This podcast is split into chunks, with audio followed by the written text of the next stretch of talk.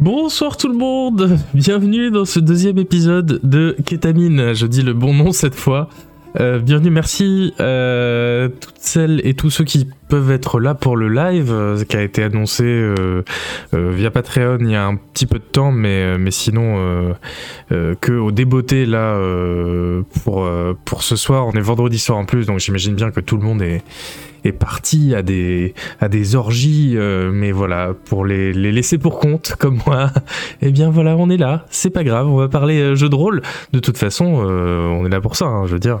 moi, c'est une passion, c'est une vocation. Euh... ça démode dur, voilà, exactement. Bonsoir, bonsoir tout le monde. Oui, un petit peu de temps sur Patreon mercredi. Oui, mais deux jours, deux jours pour bouleverser tous vos plans et annuler vos vacances pour pouvoir être là pour le live, c'est beaucoup déjà. Salut tout le monde. Euh, bah hyper content de refaire un, un avec vous, euh, surtout que la, la, réception du premier épisode, comme on dit, l'accueil du premier épisode a été vachement euh, chaleureux, donc j'étais J'étais hyper content. Euh, j'ai eu pas mal de soutien sur Patreon, donc merci pour ça les gens. C'est très très sympa. Je pense que du coup la prochaine fois, enfin le mois prochain ou peut-être le mois d'après, je pense que je pourrais avoir une bonne caméra euh, pour enfin ne plus être flou. Et euh, juste après un bon micro pour enfin avoir une voix suave. Voilà. Donc merci à vous, n'hésitez pas à aller voir le Patreon, voilà, dans ton yo-yo met le lien si vous ne, si vous ne connaissez pas. Euh, ça, peut être chouette.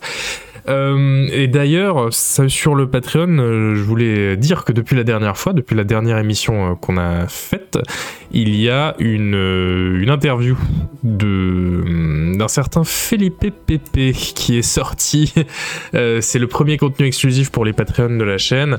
Et voilà, c'est une heure, un peu plus d'une heure d'entretien de, avec Felipe Pepe, dont on va reparler dans cette, dans cette émission. Mais voilà, je voulais vous signaler qu'il y a ce contenu exclusif déjà, passionnant, avec, enfin, en toute modestie, c'est pas moi qui suis passionnant, c'est lui. il est, il est, voilà, il nous raconte des trucs passionnants sur l'histoire du jeu de rôle. Donc voilà, je vous invite à, à, le faire. Il y a 15, à aller voir, il y a 15 minutes gratuites sur YouTube si vous n'êtes pas abonné Patreon. vous pouvez déjà, déjà aller voir ça. Mais évidemment, après l'émission, pas, euh, pas pendant. Attention. Depuis la dernière fois aussi, euh, j'ai configuré bien euh, les podcasts. Donc l'émission, ça y est, elle est disponible sur Spotify, sur Deezer, sur Apple Podcast, euh, sur Google Podcast, sur Flux RSS. Enfin voilà, tout ça c'est récapitulé à l'adresse ketamine.lepodcast.fr. Je vous le mets dans le chat et puis un coucou s'il y a des gens qui nous écoutent en podcast. J'essaierai de faire un peu d'audio description pendant, pendant ce, ce, stream de temps en temps pour pas que les gens qui ont juste l'audio euh, ne comprennent rien à ce qui se passe. Euh, on est aussi évidemment en replay sur YouTube. Et donc aujourd'hui, on va pouvoir faire un kétamine. Alors j'ai voulu faire un kétamine un peu plus axé lecture que la dernière fois. C'est vrai que moi j'ai lancé ce format aussi pour euh, avoir le temps de lire avec vous des... Des, euh, des articles, des, articles sur le jeu de rôle, des essais, des, des, des, des reviews sur des vieux jeux, pourquoi pas. Voilà, pour qu'on se cultive en fait aussi sur, sur le jeu de rôle en même temps et qu'on soit pas toujours juste dans l'actu, dans qu'est-ce qui vient de sortir, qu'est-ce qui va sortir, voilà, et qu'on ait le temps de parler de, de, de, des choses un peu plus en profondeur, quoi. Euh, donc j'ai pas pu le faire pendant le premier épisode, mais là dans cet épisode je me rattrape puisqu'on va pouvoir lire deux euh, articles passionnants, euh, l'un sur les villes dans les jeux de rôle euh, et l'autre sur l'influence de la série Wizardry au Japon. Alors un sujet un peu pointu, mais qui, vous allez voir, euh, je pense, est, euh, euh, est, intéressant. Je dis je pense parce que moi j'ai pas lu les articles, hein. je les découvre en même temps que vous. Donc si ça se trouve ça va être nul, mais auquel cas on, voilà, on passera à autre chose. Et puis évidemment, on va parler de, toute l'actualité du jeu de rôle. Et avant ça, évidemment, on parlera de l'actu. non, ça je viens de le dire, j'ai lu mes notes dans le désordre. Euh, on parle de l'actu, on fait les lectures et évidemment oui on parle de Baldur's Gate 3. Bah oui évidemment euh, Baldur's Gate 3 qui vient de sortir et c'est un peu l'événement jeu de rôlistique euh, du mois si ce n'est pas de l'année. Si ce n'est pas de la décennie pour certains, donc on va, on va en parler en long, en large, en travers ce soir. En général, entre deux sorties de Baldur's Gate, on a le temps de lire pas mal de bouquins. Oui, oui, ça va. Je pense que le mois prochain, après, euh, quand on aura fait un épisode dédié à Starfield après la sortie, je pense qu'après on sera dans un tunnel euh, où l'actu sera un peu plus euh, réduite, mais c'est bien, ça nous laissera le temps de, lire des articles et de parler de jeux peut-être un peu moins triple A, un peu moins des blockbusters du jeu vidéo. et on va pouvoir commencer tout de suite bah, par l'actu, hein, tout simplement. Moi, vous savez, vous savez comment je suis. Euh... Ah oui, j'avais des trucs que j'avais préparés. Voilà, ça, c'est l'interview de Philippe Pépé. Ça c'est les, podcasts. Non mais c'est toujours utile. Bon, c'est que la deuxième fois, hein, donc j'essaie de me remettre un peu dans le, dans le mood, dans le moule même. Et on va pouvoir euh, commencer tout de suite par l'actu du jeu de rôle, si vous êtes prêts évidemment. Et si le jingle est prêt aussi. Mais j'ose espérer qu'il est prêt.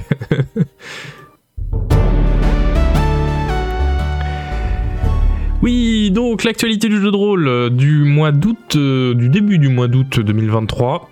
C'est parti, on va commencer euh, très fort par un gros jeu, mais un gros jeu dont vous avez sans doute pas entendu parler. et pourtant, c'est un jeu qui s'inspire des récents Fallout en 3D. Alors, ça vaut ce que ça vaut comme pédigré, mais tout de même. Et un jeu qui a une très belle bande-annonce que je vous propose. hop, hop, oui, que je vous propose de voir tout de suite.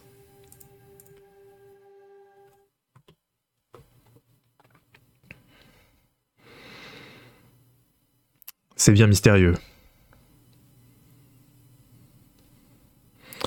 Voilà, l'influence Fallout, on la voit dès la, première image, hein, une autoroute sous la pluie avec un gros robot. Un gros robot en, pièces. Des gratte-ciel en ruine. Et vous n'avez pas le son, je pense. Voilà. Non, toujours pas. Là, vous l'avez. Ah.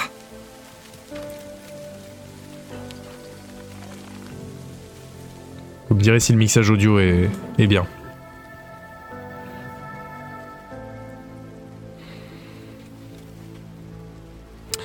Un pistolet euh, fait, fait, fait, fait main, fait à la maison.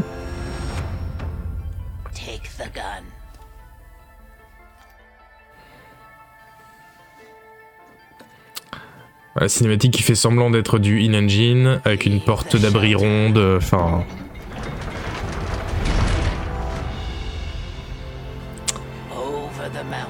mais une très belle nature aussi.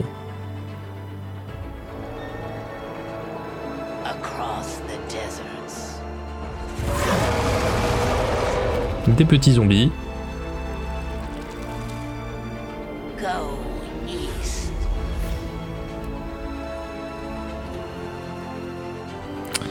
Une, un joli bidonville en tôle. Là, je sais pas ce que vous en pensez, mais moi j'ai vu ça, voilà, une super armure, j'étais euh, j'étais chaud.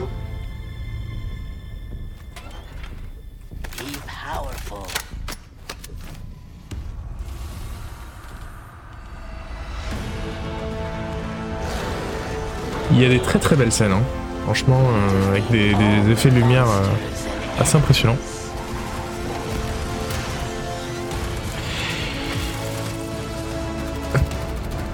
Voilà, bon, on va pas tout regarder non plus, mais je vous la laisse euh, tourner en fond.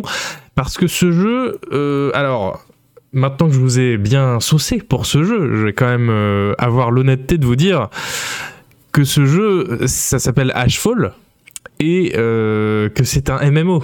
Mais, mais restez, restez, c'est pas grave. Euh, c'est pas grave parce que c'est un MMO qui a l'air de cocher toutes les cases de ce qu'on veut, non? Vous avez, vous avez vu? On a un grand monde ouvert post-apo, euh, de, très belles, de très beaux décors, des villes en ruine, des factions, ennemis. Il y a Hans Zimmer et Inundur à la musique, parce que pourquoi pas, les deux en même temps. Hein, qui a fait la, la, musique de Fallout 3 et Fallout 4 voilà. Euh, alors moi les MMO, vous savez que c'est pas mon, rayon, mais, mais ça a l'air quand même euh, plutôt pas mal. Je vous propose qu'on regarde un peu.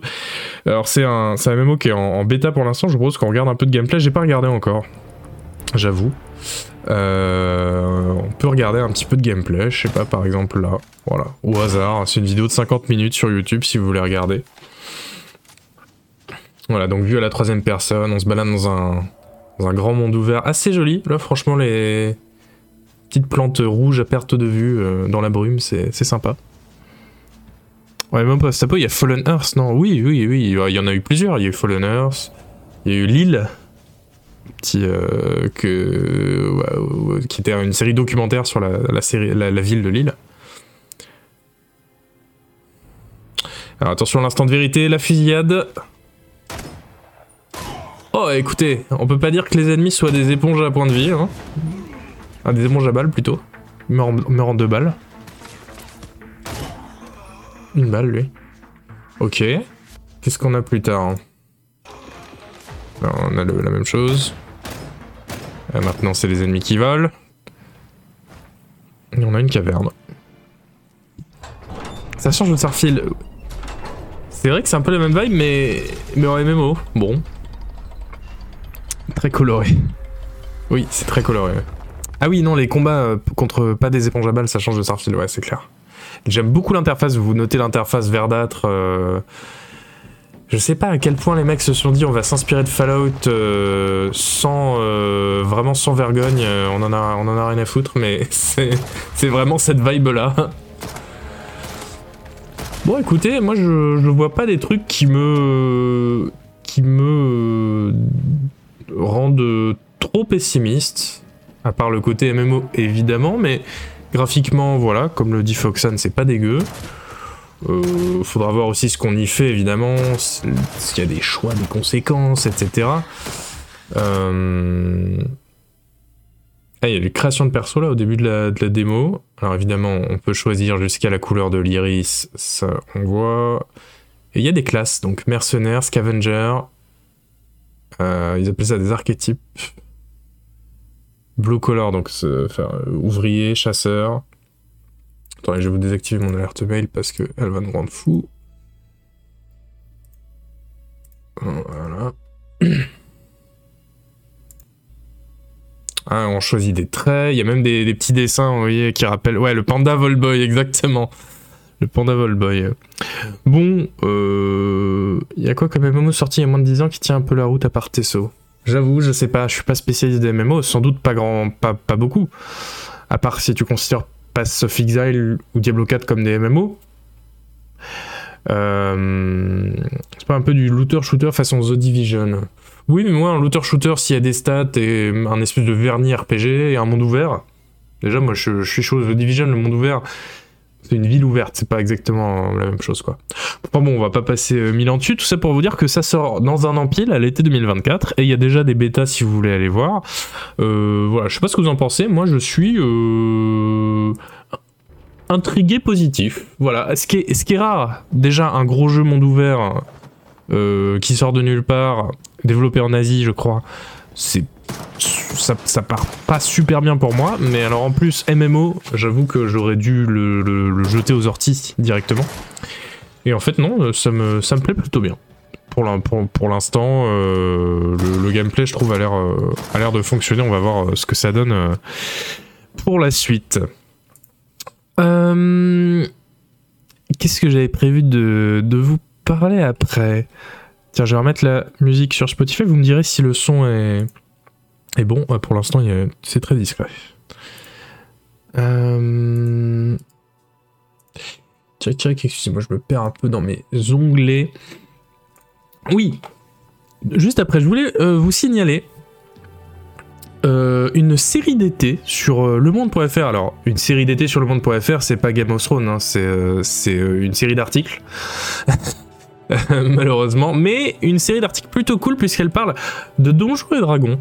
En fait, euh, cet été, le monde, je sais pas comment euh, ils se sont, enfin, d'où ça leur vient, cette petite lubie, mais ils ont sorti une série de 6 articles plus euh, un grand entretien sur l'histoire de Donjons et Dragons, le, jeu de rôle sur table original. Et donc, ils font 6 articles vraiment, captivants sur les, origines de Donjons et Dragons. Alors, c'est vrai que c'est pas pile notre sujet, hein, jeu de rôle sur table, mais je réfléchis à ce qu'on en lise un épisode ensemble une prochaine émission. Oui, avec des illustrations top, je vous ai pas, pas, montré, mais c'est vrai que c'est assez classe. Hein. Euh, je réfléchis à ce qu'on en lise un, épisode ensemble parce que je trouve que ça fait, euh, quand même, ça fait quand même sens pour nous de nous intéresser un peu au jeu de rôle sur table puisque le jeu de rôle vidéo, enfin voilà, il, trouve tellement ses racines et, le copie tellement et on va parler de Baldur's Gate 3 après. Alors c'est vous dire à quel point. Sans doute pour pré les 50 ans de la licence l'an prochain. Ah ouais, peut-être. Mais euh, le, euh, en fait, la, vérité, c'est aussi que c'est un sujet qui fait grave plaisir, qui fait, je dirais même, grave zizir, euh, puisque, je sais pas, on lit assez peu de choses, nous les passionnés de jeux de rôle et notamment forcément de Donjons et Dragons à, certaines, certains degrés euh, selon les gens. Mais euh, on lit quand même assez peu de choses là-dessus dans la presse mainstream, de choses bien écrites. Et donc euh, là, je pensais que ça valait le coup de ne pas bouder notre plaisir. Alors, il faut un épisode sur Gary Gygax, un sur Dave Arneson, qui est l'autre, voilà, le, co-créateur un peu écarté, de, un peu secret de Donjons et Dragons. Il faut un épisode sur euh, l'influence de, enfin le coup de boost, le coup de pouce qu'ils disent de, Stranger Things qu'a donné à Donjons et Dragons. Il passe sur les paniques morales des années 80-90, etc., etc. Et le Donjons et Dragons de maintenant, euh, ils disent la remise en cause de son modèle économique inspiré du logiciel libre et la critique virulente de ses biais culturels. on aura l'occasion d'en reparler euh, un tout petit peu après. Quelle année pour la licence après N'empêche, mais oui, bah, ils ont leur, quasiment leur meilleure adaptation en jeu vidéo et euh, ils se sont passés euh, vraiment euh, mainstream quoi. Ah, des sujets immanquables sont passés. Tu as raté le MMO Ashfall, Scaro, mais ça va, on est, on est dans l'actu, on est qu'au deuxième sujet d'actu.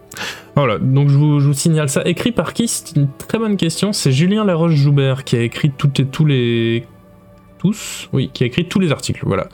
Euh, donc Julien, euh, bravo déjà pour le, sujet, et puis euh, si on lit ça et qu'on aime bien, eh bien on ne manquera pas de lui faire un, pouce vers le haut.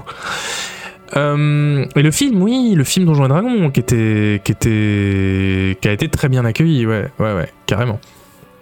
Le film Donjons et Dragons cette année, ouais, grosse année pour la licence. L'an dernier, le crossover avec Magic. Euh, non, franchement, euh, Donjons et Dragons, là, ils ont euh, le vent en poupe. Qu'est-ce que je voulais vous dire d'autre? Oui, je voulais qu'on fasse une petite mise au point sur Stray Gods, qui est un RPG qui se vend comme un RPG de comédie musicale et qu'on attend depuis quelques temps et qui est sorti hier, le 10 août. Et euh, voilà, peut-être que vous l'attendiez comme moi, et donc je me suis dit que ça valait le coup d'en parler un peu. Euh, je vous propose qu'on euh, regarde la bande-annonce ensemble, tout simplement.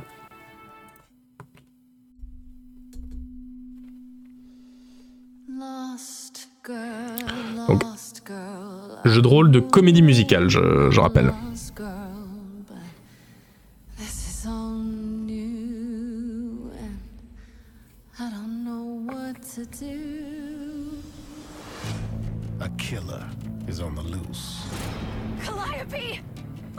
On. Do you really expect us to believe that Calliope chose you? We are the chorus, the gods who remain, hidden in your modern world. I'm afraid you have to die. This isn't just Voilà, avec... Euh... Je vais laisser, laisser le trailer.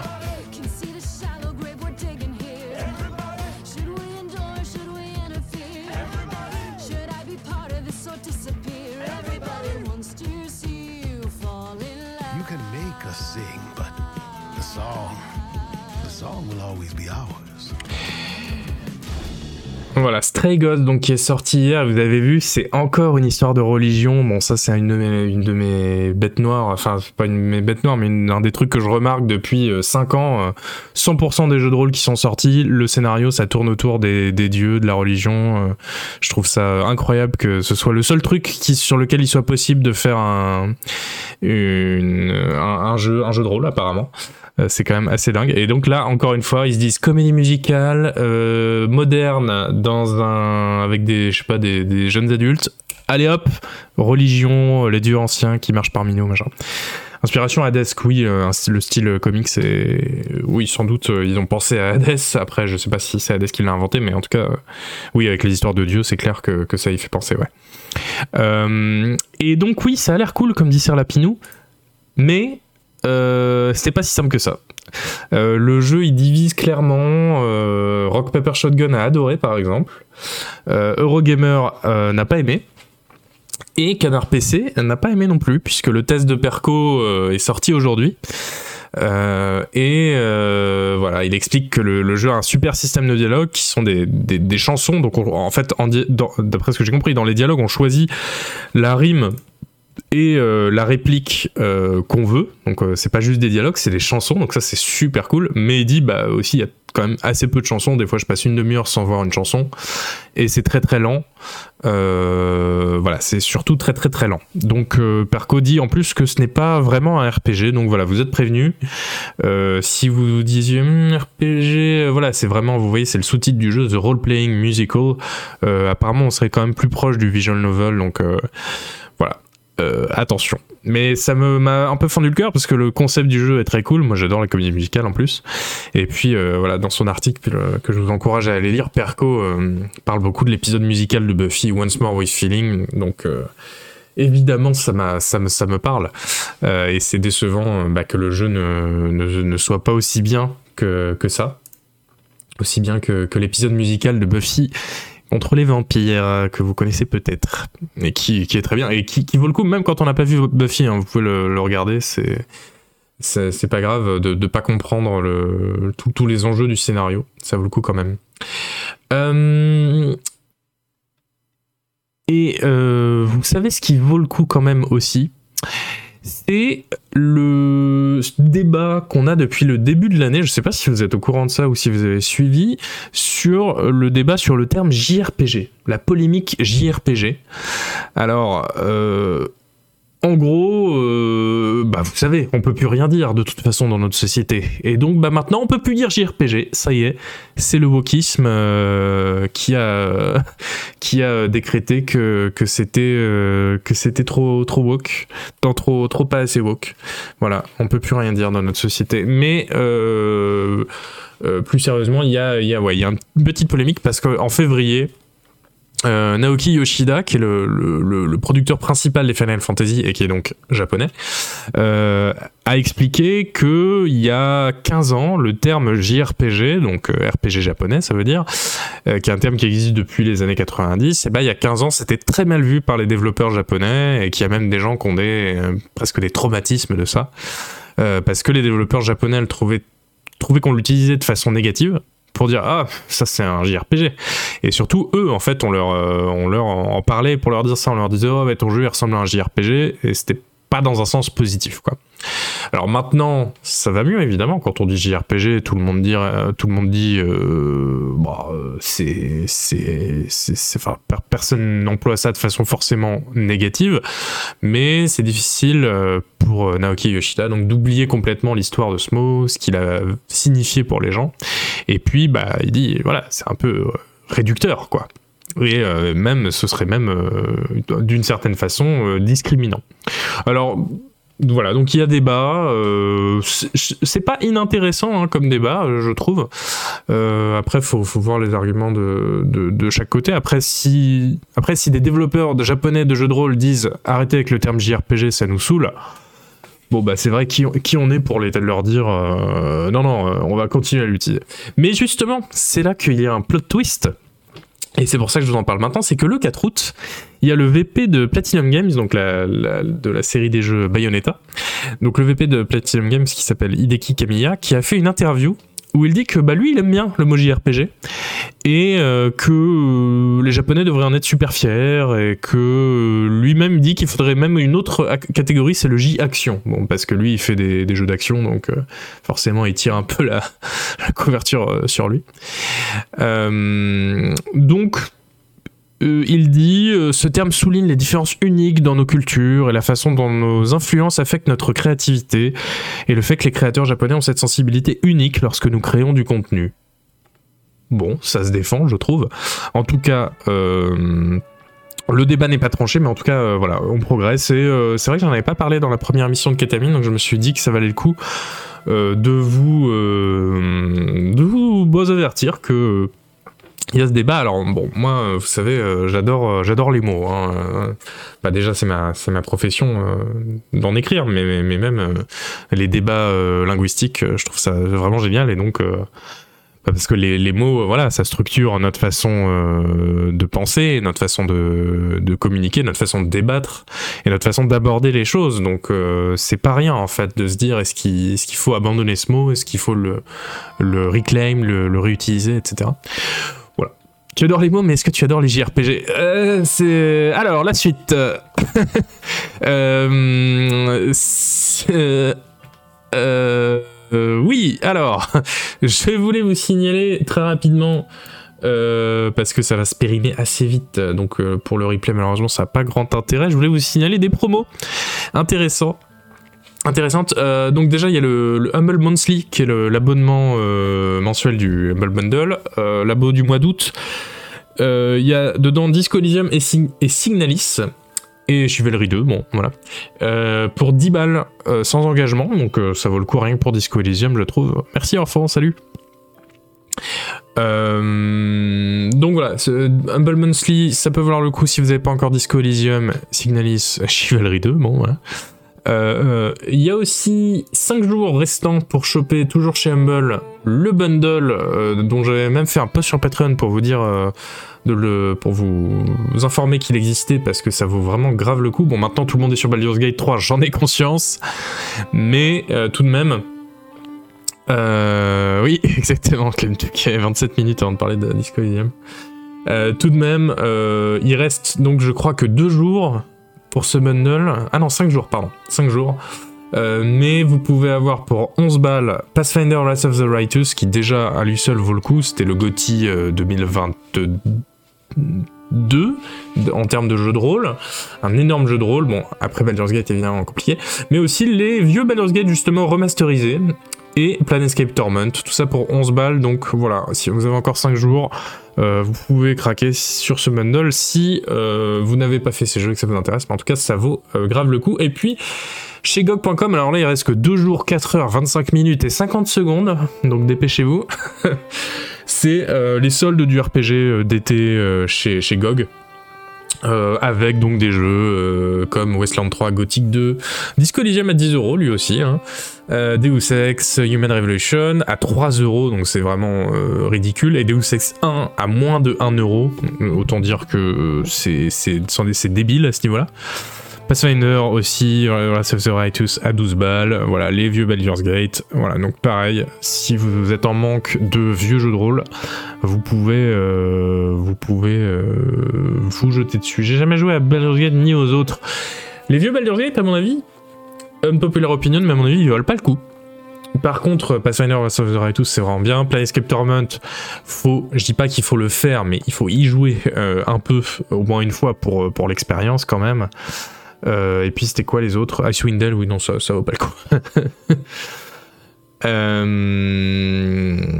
Shards of Gods aussi, ça a l'air très bien, carrément, Angel. Euh, oui, il y a les Gothic, euh, oui, il y a Gothic 2 aussi, bah Gothic 2, génial, hein, euh, à 2,50€, euh, enfin c'est ridicule, mais ce serait bien qu'il ait un petit remaster, alors il n'en aura jamais, mais, mais je cracherai pas contre, je cracherai pas dessus. Voilà, plus que 2 jours, 4 heures, 24 minutes et 29 secondes pour, ce, pour ce, ce- ces promos. Sinon, ah oui, malheureusement, j'ai euh, une mauvaise nouvelle qui vient de l'ex-studio Logic Artists, qui avait fait les Expeditions Conquistador. Donc, vous savez, c'était un super RPG tactique sur la, la, la conquête de l'Empire Aztèque. RPG très original à l'époque et très très dur en plus, enfin vachement bien. Expeditions Conquistador. Après ils avaient fait Expeditions Viking et ensuite Expeditions Rome qui est sorti il y a pas longtemps que je, suis passé à côté. Enfin je, trouve que leur dernier jeu c'était pas, pas, pas génial forcément. Euh, Il y a eu cet été il y a eu pas mal de rebondissements sur ce studio parce qu'en gros le studio euh, est parti a été emmené faire euh, des jeux à NFT et du coup les employés les employés se sont barrés et ils ont refondé un autre studio qui s'appelle Campfire Cabal euh, chez THQ Nordic. Et euh, en fait, là justement, la news, c'est qu'ils viennent de se faire fermer par euh, le groupe parent de THQ Nordic, euh, Embracer, qui est un énorme truc. Euh, un énorme truc qui, cherche à faire des économies, donc qui se lâche un peu partout. Et donc THQ Nordic, ils se sont dit, bah qu'est-ce qu'on ferme comme studio? Et effectivement, ils avaient ce studio de, gens qui avaient pas encore, qui venaient d'ouvrir, qui, qui avaient pas vraiment de gros jeux derrière, eux dans leur expérience. Donc bon, ils ont, fermé. Donc voilà, il y aura plus a priori de Expeditions quelque chose. Euh, je pense que maintenant là, ça y est, les développeurs vont vraiment s'éparpiller dans, enfin les vétérans en tout cas de ce studio vont s'éparpiller dans, différents euh, studios. euh, en Scandinavie, en tout cas, on leur, souhaite parce que bah, voilà, c'est jamais drôle de se faire fermer son studio, ça c'est clair. Euh, plus réjouissant tout de même, c'est qu'on a enfin une date pour la version améliorée du CRPG Book, la Expanded Edition. Euh, vous pourrez donc la précommander le 14 août pour 42 euros.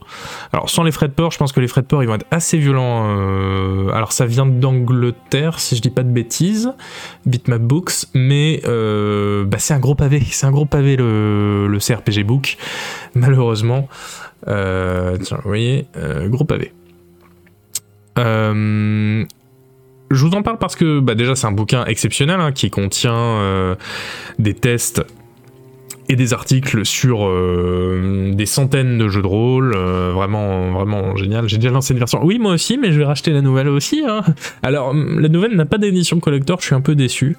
Et en plus, je pense que la, sleeve, le, le- le- comment dire, la- le coffret euh, collector euh, du bouquin ancien, euh, bah, le, nouveau bouquin va pas rentrer dedans parce qu'ils ont justement rajouté des choses.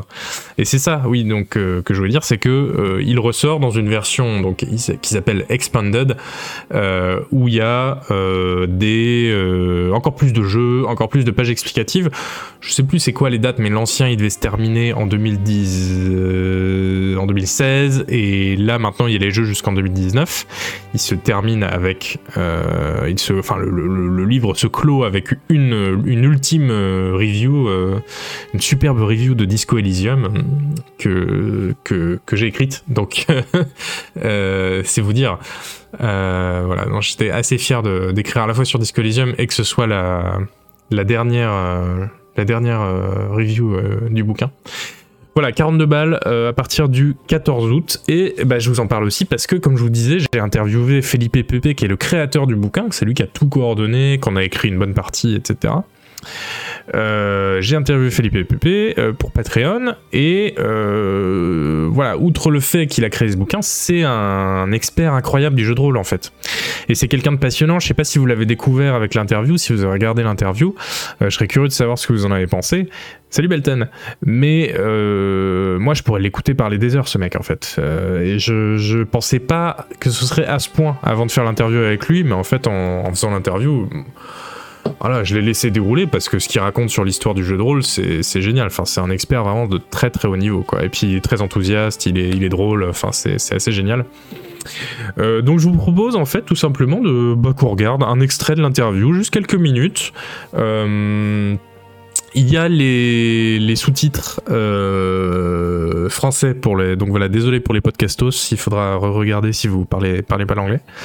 Euh, et c'est un extrait où il parle des, RPG non européens, non américains et non japonais, qu'on ignore superbement en temps normal, mais lui, il va, voilà, il va nous expliquer pourquoi on a tort. Oui, c'est ça, grosse ouverture d'esprit en plus. Ouais, c'est ça. C'est pas un rôliste euh, classique qui est fermé sur son petit, sa petite niche de jeu. Il faut qu'il soit que comme ça, machin. Lui, il, joue à tout. Il, aime beaucoup de choses. euh, c'est vraiment génial. Il a un regard critique très acéré en même temps. Il dit des trucs très intéressants aussi sur son fil Twitter. oui. Ouais, ouais, carrément. Euh, donc, oui, c'est pas un mec comme nous. Non, non, mais je m'incluais dans les mecs qui sont dans leur, dans leur niche. Euh, donc voilà, regardons un petit, un petit extrait si vous voulez euh, sur bah voilà, ces, ces continents du, du RPG dont on ignore tout. Donc ça, ça fait partie de l'extrait qui est disponible sur YouTube. il y a 15 minutes d'extrait gratuit sur YouTube. Je vais vous mettre le lien dans le chat, ça ne fait jamais de mal. Voilà. Et puis si vous voulez vous abonner au Patreon, bah, vous verrez euh, l'interview entière qui dure plus d'une heure. I think this last title gives us a very good transition to our next topic, which is uh, uh, one of your pet peeves, right? Uh, in the in the recent years, uh, Salut tout le monde. you have been very vocal about how uh, a lot of very good CRPGs are totally unknown in the West because we don't know about them because they're from a different culture. Um, so yeah, why is it such an important topic for you? Vous savez quoi, je vais faire une pause pipi. What I found out recently is that China and South Korea had gigantic scenes, and this for me is mind blowing. That is something that is not talked about more. Because if you think, let's say, especially in the 90s and the 2000s, it was like America uh, and Japan producing a lot of games, and no other game, came, no other country came even closer. You know, let's say America was making like 400 games, uh, Japan 500, and you look, let's say, uh, Germany made 12 RPGs in that time. But if you look at China, China, if you count like China, Taiwan, like the the big thing, you count like over 300 RPGs made during that time. Wow. 300 PC RPGs, original titles. Like, how can you ignore that? That how we- can we not yeah. talk about this? That we don't know about at all.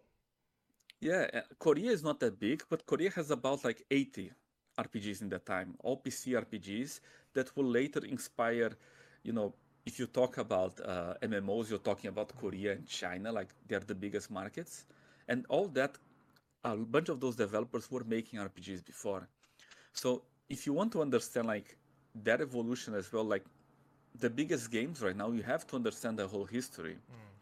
And especially interesting because um, the Chinese game, the sorry, the um, Korean games, they follow very much the Japanese style. So th- they feel like uh, JRPGs made for PCs, which like has a bunch of a few unique flavors. Like they have a bunch of their unique stories, uh, their culture and everything. But the Chinese are completely different. It's like a third genre, you know, like the the other the, the real Okay. CRPG. We have the Western RPGs, the JRPGs, and the Chinese RPGs. And it's really interesting because C'est fou ça quand they même. have a bigger focus on story than any other game. And this comes from like their past in uh, wuxia novels. Because Le son est très bas chez, chez toi. Euh, je sais pas. Il y, a- y a que toi qui me fait ce retour là. If you think now, let's be very critical. Like, if you're thinking about RPGs in the 90s, uh, Western RPGs, for example, even if you put like Ultima, Wizardry, and all those, like, let's say up to 1995, the story was absolute garbage. Ok, je vous remets 2 décibels alors. It was like going to the dungeon and kill like the evil wizard. That was what everyone was doing. It was like Sure. it, it was Dungeons and Dragons. Like they were doing like very basic Dungeons and Dragons stories. You had some exceptions like Ultima Seven and like uh, Betrayal or Krondor, but all the rest was very basic. Uh, China, they were doing something very interesting because they had the whole wuxia scene of novels, you know, the martial arts, and they began from the start of doing adaptations of the biggest novels into games. Oh, So not only RPGs but also adventure games and platformers, all based on books okay. that follow the entire uh, lo- logic, and a lot of them have like elements of romance and everything. So their stories are much more complex and much more interesting. But do they And do they this- still hold up today? They still hold up today. That's that's the thing because they're based on books that are still hold up today. Oh yeah. They're based on books that are like uh, they're still getting remakes and uh, adaptations because they are classics. Okay. Voilà, euh, je vais pas forcément euh, vous montrer beaucoup plus parce que j'imagine qu'il y a des gens qui l'ont qui l'ont déjà vu, donc on va pas pas insister, mais en tout cas voilà, si vous ça si ça vous permet de découvrir ou que ça vous donne envie de- d'en voir plus, c'est cool. Dans l'interview euh, complète, il donne aussi euh, des euh, des des recommandations. Ça, j'étais vachement content de pouvoir lui poser cette question à un mec comme ça qui connaît tous les jeux de rôle hein, qui ont été faits, qui a joué à la moitié d'entre eux, etc. De lui dire moi, j'ai une communauté de gens qui connaissent très bien les jeux de rôle. Ils ont joué à Fallout, ils ont joué à Arcanum, euh, ils ont joué euh, The Witcher 3. Enfin, voilà, il n'y avait pas besoin de leur parler de ça. Euh, toi, tu connais des jeux de rôle modernes. Qu'est-ce que tu leur conseilles à ces gens-là qui connaissent déjà les choses? Et il, il nous sort des, idées de jeux. Enfin, il nous conseille des jeux très bons, dont on avait, euh, enfin, dont moi j'avais très peu entendu parler, par exemple, auxquels je pensais pas, auxquels je n'aurais jamais pensé si on m'avait demandé de vous conseiller des jeux. Donc euh, voilà, rien que ça, c'est vachement intéressant, je trouve. Euh, voilà pour l'interview. Je voulais aussi vous raconter ma soirée du euh, 30 juillet. Le 30 juillet euh, à 23h30, figurez-vous que je regardais un stream de Josh Sawyer. Josh Sawyer, c'est le, directeur créatif du studio Obsidian, euh, qui, est, euh, qui, est assez mis en avant parce qu'il est, assez cool euh, comme, mec. Et c'est, un personnage et il se trouve qu'il a, depuis Icewind Dale, il bosse, il est designer de jeux de rôle. C'est lui qui a créé les Pillars of Eternity. C'est lui qui a créé Pentiment récemment. Enfin, qui a, qui a l'idée Pentiment. Donc voilà, il est- c'est quelqu'un d'a- d'assez important pour les jeux de rôle euh, aujourd'hui. Il se trouve qu'en plus, lui, contrairement à d'autres développeurs de jeux de rôle, il, il, euh, il est partie active de la conversation euh, mondiale qu'il y a sur les jeux de rôle. Il répond à des questions, il donne son avis sur les jeux. Voilà, donc ça c'est- quelqu'un de très précieux pour, pour nous, pour la passion qui nous intéresse. Et euh, il, il stream régulièrement, euh, il se stream en train de streamer des jeux, d'ailleurs souvent des jeux un peu aux F, hein, désolé Josh. Euh, là il streamait euh, Alaloth, qui est un espèce de hack and slash nul. Bon, je sais pas pourquoi il s'inflige ça, mais peut-être qu'il, peut-être qu'Obsidian bosse sur un hack and slash nul, on ne sait pas. Et euh, mais en, jouant, il discute avec les gens du chat. Il y a pas, beaucoup de gens sur son chat, euh, mais il y avait moi. Et du coup, je lui ai dit, bah, je lui ai demandé. Euh, Enfin non, quelqu'un lui a demandé sur le chat si ils allaient faire un Pillars of Eternity 3. Et euh, il, a répondu texto, hein, si vous allez regarder euh, sa chaîne, c'est vers la 12e minute, euh, si vous allez regarder les replays, il dit « Je ne crois pas qu'un jour on fera un Pillars of Eternity 3 ». Ce qui est vachement définitif, j'ai trouvé comme, formulation. Alors bien sûr, ça reste un stream non officiel, lui, c'est pas non plus le directeur du studio, donc il n'a pas forcément le pouvoir décisionnaire ultime là-dessus, mais qu'il dit Je crois pas qu'un jour on fera Pillars of Eternity 3. J'ai trouvé ça quand même assez, assez fort comme, euh, comme info. Euh, voilà, donc a priori, alors après il, il nuance, il dit, ou, au moins en tout cas c'est pas moi qui le... euh, non, c'est même pas ça, pardon, je, je- je me gourde dans, dans mes souvenirs. Euh, il, il- raconte que il y aura sans doute pas Pillars of Eternity 3, mais ça vous le savez sans doute parce que Pillars of Eternity 2, qui est un excellent jeu de rôle, qui est sans doute le plus beau jeu de rôle à l'isométrique, Euh, un jeu de rôle vraiment magnifique euh, qui s'est bah, qui s'est vautré hein, commercialement. Donc euh, ils savent pas pourquoi, et c'est ça le problème, c'est que leur jeu ne s'est pas vendu et ils ne savent pas pourquoi. Salut Worldmat. C'est même pas selon les standards MS, c'est selon les standards Obsidian même, hein, Jean Edern. Euh, Pillars of Eternity 2, c'est très mal vendu. Alors ils disent qu'ils savent pas pourquoi, en vrai tout le monde sait pourquoi. C'est parce que le premier Pillars of Eternity était chiant et que du coup personne veut rempiler pour un deuxième. Mais ce qui est dommage parce que le deuxième il corrige énormément de défauts du 1. Maintenant il y a le mode tour par tour qu'ils ont sorti. Donc c'est un excellent jeu, c'est vraiment dommage. Mais bon, tant pis. Et puis en fait Obsidian, euh, là ils ont fait le saut euh, au FPS. Euh, ils ont fait, euh, voilà, ils sont basculés sur les mondes en 3D à la première personne, comme euh, The Outer euh, et puis un jeu dont on va parler tout à l'heure.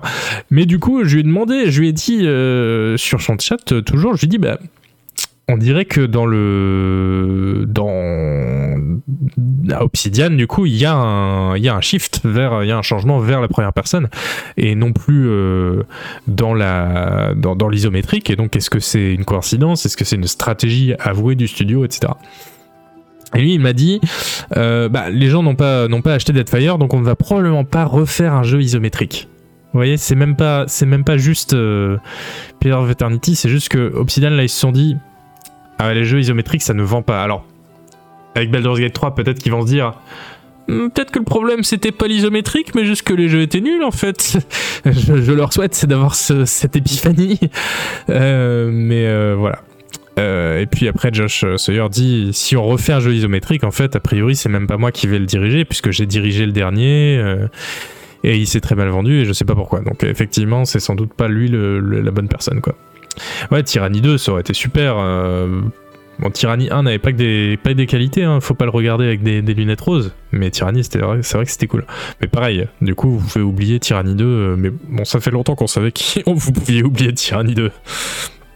Voilà, donc euh, bon, voilà, tout ça, Joshua a précisé hein, qu'il parlait en son nom, mais ça reste un des cadres les plus importants du studio, donc c'est important d'avoir conscience de ça.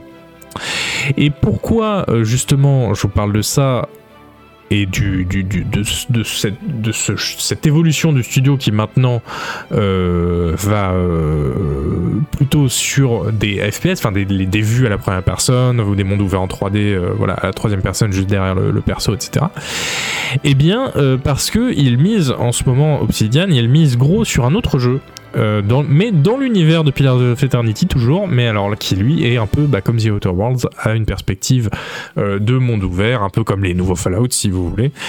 Euh, donc voilà, je vous propose qu'on se regarde le trailer.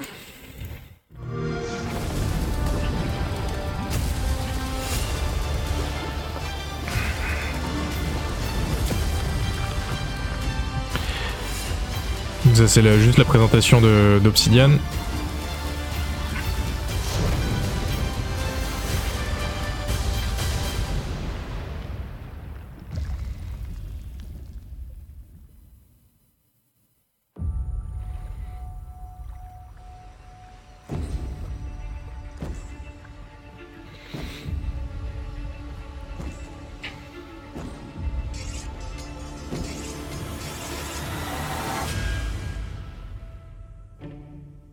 Don't like you very much, do they? Sent here to the living lands by an emperor who couldn't bother to come himself.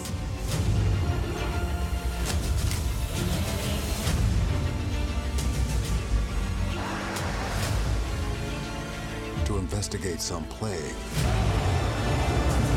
that seems to be corrupting our very souls. You want us to trust you. But the truth is, you scare us. De la magie. The way you fight. The power you wield. Ah, les animations, je suis désolé, mais ça me, ça me choque toujours. hein. You're either here to save us.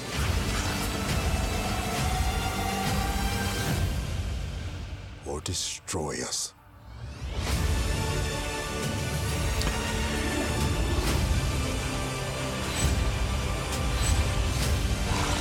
So now that you have all this power,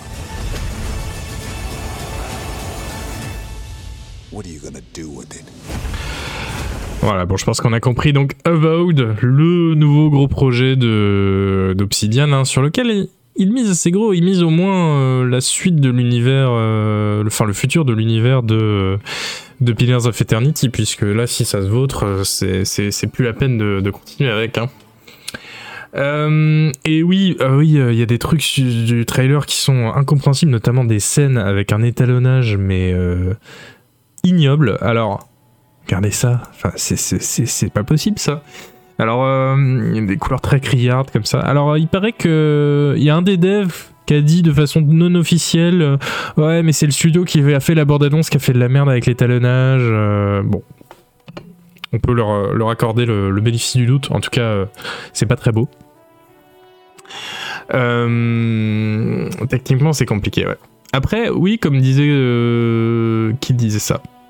Crazy Warthog disait il y aurait pas un petit créneau quand même pour des campagnes de 20 heures et non pas de, de 150 heures. Oui. Clairement, c'est une des pistes. hein, si tu veux faire un jeu de rôle à l'isométrique aujourd'hui, justement, le, la, réduction de, l'échelle et du temps qu'on va prendre à le finir, ça peut être faire partie des arguments. Et justement, ça faisait partie des arguments de Tyranny où il disait c'est un jeu de rôle moins ambitieux, etc. Mais il y avait quand même, euh, je sais pas, 40 heures de, jeu hein, dans, Tyranny pour une seule partie. Donc c'est pas non plus rien. Euh, mais euh, voilà, ça, a été vendu comme un RPG plus ambitieux et je pense que c'était un contrat moral avec les joueurs qui avait bien marché. Même si le jeu s'est encore voté commercialement, donc au final, est-ce que vraiment c'est une bonne piste? Je ne sais pas. En tout cas, voilà, Avowed. euh, si vous avez vu euh, ma preview du jeu qui est euh, sur le site de Canard PC, euh, comme vous le voyez, euh, vous savez que euh, c'est euh, que je suis pas d'un optimisme fou sur ce jeu hein, où on, va débarquer donc sur une nouvelle, un nouveau continent du monde des Aura, le monde de Pillars of Eternity, et on va enquêter sur une maladie, je sais pas quoi. Et alors eux, ils veulent vraiment que ce soit un jeu un peu narratif, mais où la, narration a une grande importance, et notamment les compagnons. Donc on va être dans un groupe de compagnons. Et d'ailleurs, justement, on vient d'apprendre que à la base, le jeu était euh, euh, prévu comme un jeu coop, et que en fait, c'est plus tard qu'il a été reboot euh, vers 2020 comme un jeu solo, ce qui ne renforce pas mon indice de confiance envers ce jeu, hein, qui du coup, ça fait un peu le grand écart. Ça, ça n'indique pas quelque chose de, de très, je sais pas, c'est pas un super signal, je trouve. Après, tellement de jeux euh, excellents ont été reboot euh, pendant le développement, ça veut pas forcément dire grand chose, mais moi qui partais déjà pas convaincu, voilà. Après, il y a les pistolets. Moi, j'aime les pistolets dans mes CRPG médiévaux. Oui, c'est vrai, bah, c'est le monde de Pillars of Eternity, mais pareil, qui est pas forcément euh, d'un charisme fou, ce monde-là, hein, malheureusement. Et on sait que l'univers, ça, change beaucoup. Si vous avez joué, je sais pas si. Bon, on va en reparler, mais euh, je sais pas si ça a fait la même chose à des gens ici qui ont joué à Divinity Original Sin et qui ont joué ensuite à Baldur's Gate 3. Moi, l'univers de Donjons Dragons, honnêtement, je m'en fous. C'est générique, c'est, enfin, j'y joue pas pour l'univers. Mais justement, retrouver l'Ariane Studio dans un, un univers qui est un univers qui est, qui est générique, mais qui est cool quand même, l'univers de Donjons et Dragons, qui est familier aussi, bah, ça fait ça m'a fait super plaisir en fait, alors que je, je m'y attendais pas du tout. Et euh, ça m'a fait aussi me rappeler que c'est vrai que l'Ariane avant ils faisaient des RPG dans leur, dans leur univers maison, là, l'univers de Divinity, qui est, qui est générique mais pas familier, qui est générique mais nul et sans charisme quoi. Donc c'est, c'est, l'univers ça change. Donc euh, Pillars of Eternity, enfin en tout cas Avowed ou euh, Obsidian, s'ils avaient des licences pour faire le jeu de rôle dans un univers qui déjà n'a pas à nous convaincre, déjà euh, je pense que ça changerait pas mal la donne. Mais je suis curieux de savoir s'il y a des gens dans le chat, bon a priori non, euh, qui ont eu euh, un peu ce même, euh, cette même réflexion que moi sur l'univers en arrivant dans, dans Baldur's Gate 3. Mais peut-être on en reparlera tout à l'heure hein, quand on va parler de de, bal- de, bal- de, de Balladur, d'Edouard Balladur. Tyranny, c'est alors Tyranny pour le coup, oui, c'était un, univers assez unique, mais c'était bien foutu. Oui, Tyranny, c'était très bien. Le côté euh, euh, fin de l'âge de bronze, c'était vachement cool. Euh, Fin de l'âge de bronze, l'eau magique en plus, parce qu'il y avait de la magie. Et euh, mais surtout, ce qui c'est pas tellement l'univers qui nous a séduit dans Tyranny, c'est aussi le fait qu'on jouait un méchant. Et ça, c'était c'était très original, quoi. Pilar, c'était DND avec une moustache. Bah ouais, mais justement, moi je préfère les gens sans fausse moustache, quoi. C'est ça le truc. Ouais, ok, Belten. Bon bah, il y a quand même des gens qui pensent comme moi, voilà. Je me sens validé. Euh... Ok, parlons un peu d'un petit jeu qui s'appelle, je sais pas si vous connaissez, ça s'appelle Disco Elysium. Je le, j'en parle, euh, j'hésite à en parler pour tout vous dire, mais euh, est-ce que c'est Microsoft qui détient les droits d'Arkham? Non, c'est, euh, c'était Sierra. Et non, non, ils sont dans les limbes, c'est pas Microsoft qui a les droits d'Arkham, je crois pas. hein. Peut-être que si, en fait, je suis pas un spécialiste. Disco Elysium.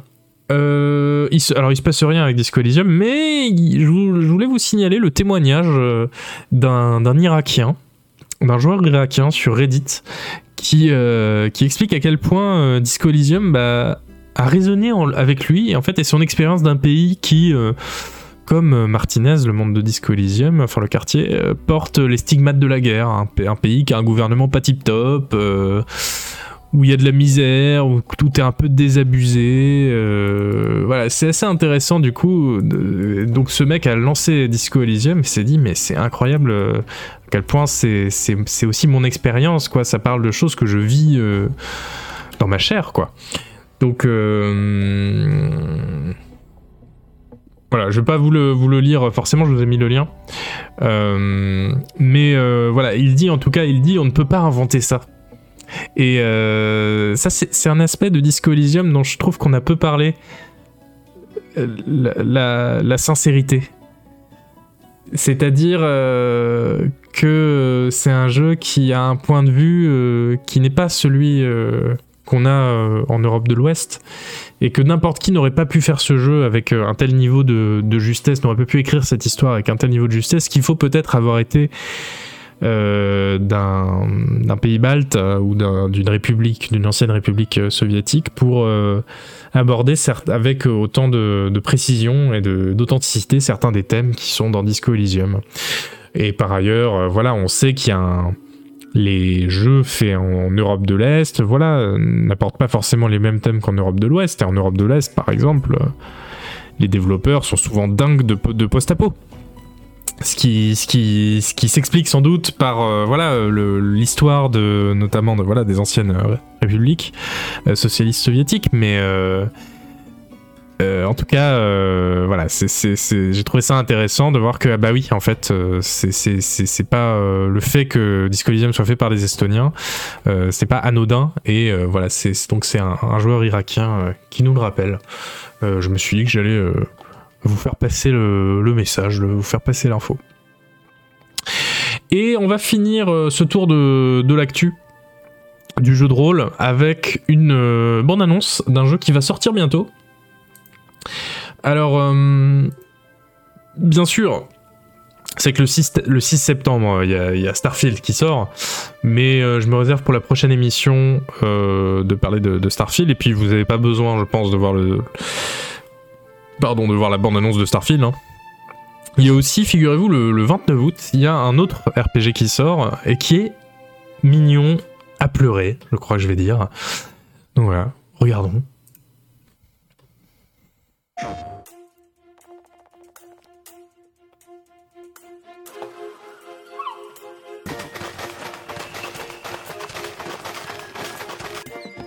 Hey, salut Noël Ah bah c'est pour toi là. hein.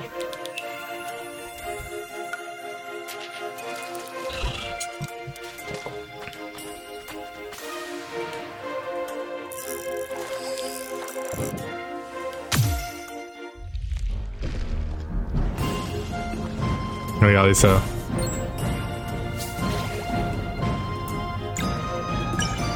Salut Kentucky.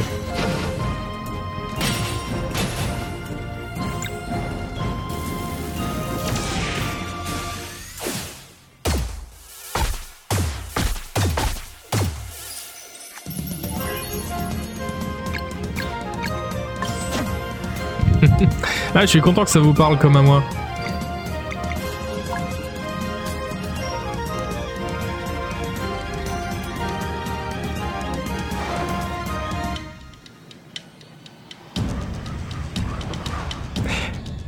Voilà, même si là on est bien euh, dans un JRPG hein, pour le coup. Sea of Stars, alors oui, par euh, Sabotage Studio, oui, ce n'est pas un, jeu japonais, mais c'est pour ça qu'on a le droit de dire euh, JRPG chat noir. C'est parce que justement, c'est pas un terme qui est réservé à une ethnie, quoi. C'est, n'importe qui peut faire un, JRPG.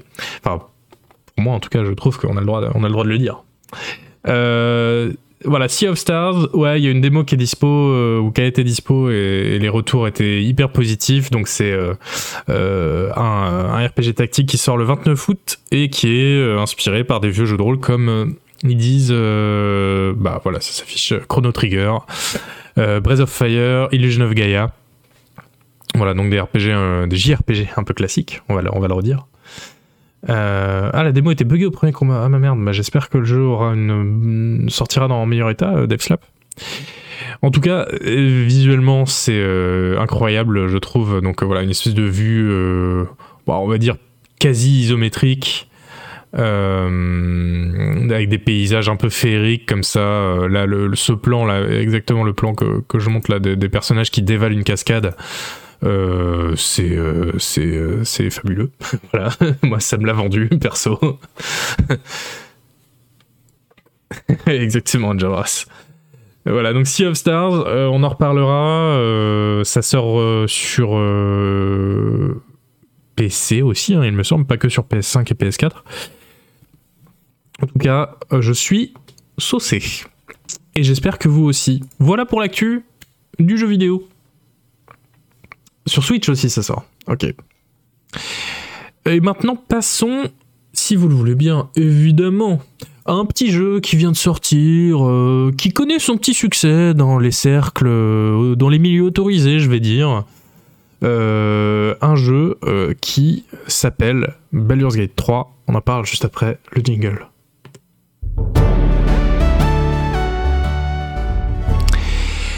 Baldur's Gate 3, alors bah, avant tout, regardons le trailer. Alors, je voulais vous mettre le trailer de lancement, puisque vous savez maintenant quand un jeu sort, il a droit à sa bande-annonce spéciale. C'est le compositeur de Xenogears et Xenoblade Sea of Stars aussi, ah, trop bien euh, Noël. Euh, je voulais vous mettre le trailer de sortie, j'espère que vous l'avez pas regardé. Le trailer de lancement de Baldur's Gate 3 parce qu'il est bourré de spoil. J'ai jamais vu ça. Enfin, peut-être que j'ai un seuil pour le spoiler qui est anormalement bas, mais je trouve que c'est abusé. Il y a des trucs dans le trailer que j'ai pas vu alors que j'ai joué euh, je sais plus combien de je sais pas 60 heures quoi.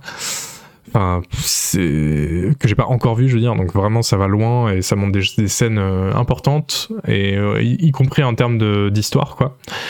Donc ouais, ne regardez pas le trailer de lancement. À la place, on va se regarder un vieux trailer. C'est pas grave, le trailer de- du reveal de la date de sortie de Baldur's Gate 3. Mais comme ça, on se remet un peu bah, dans le mood, tout simplement.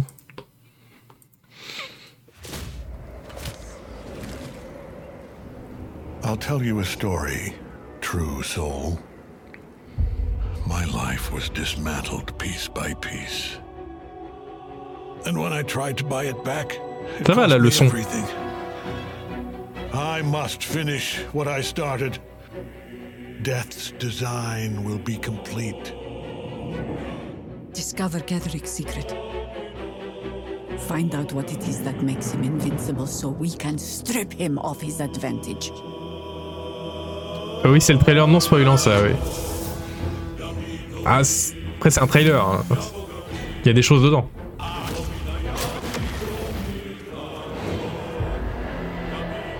You're a pawn, a slave to forces you cannot comprehend. Ketherick is a frightening man. But you have something he doesn't. Allies worth having. Together, we will strike down the Absolute.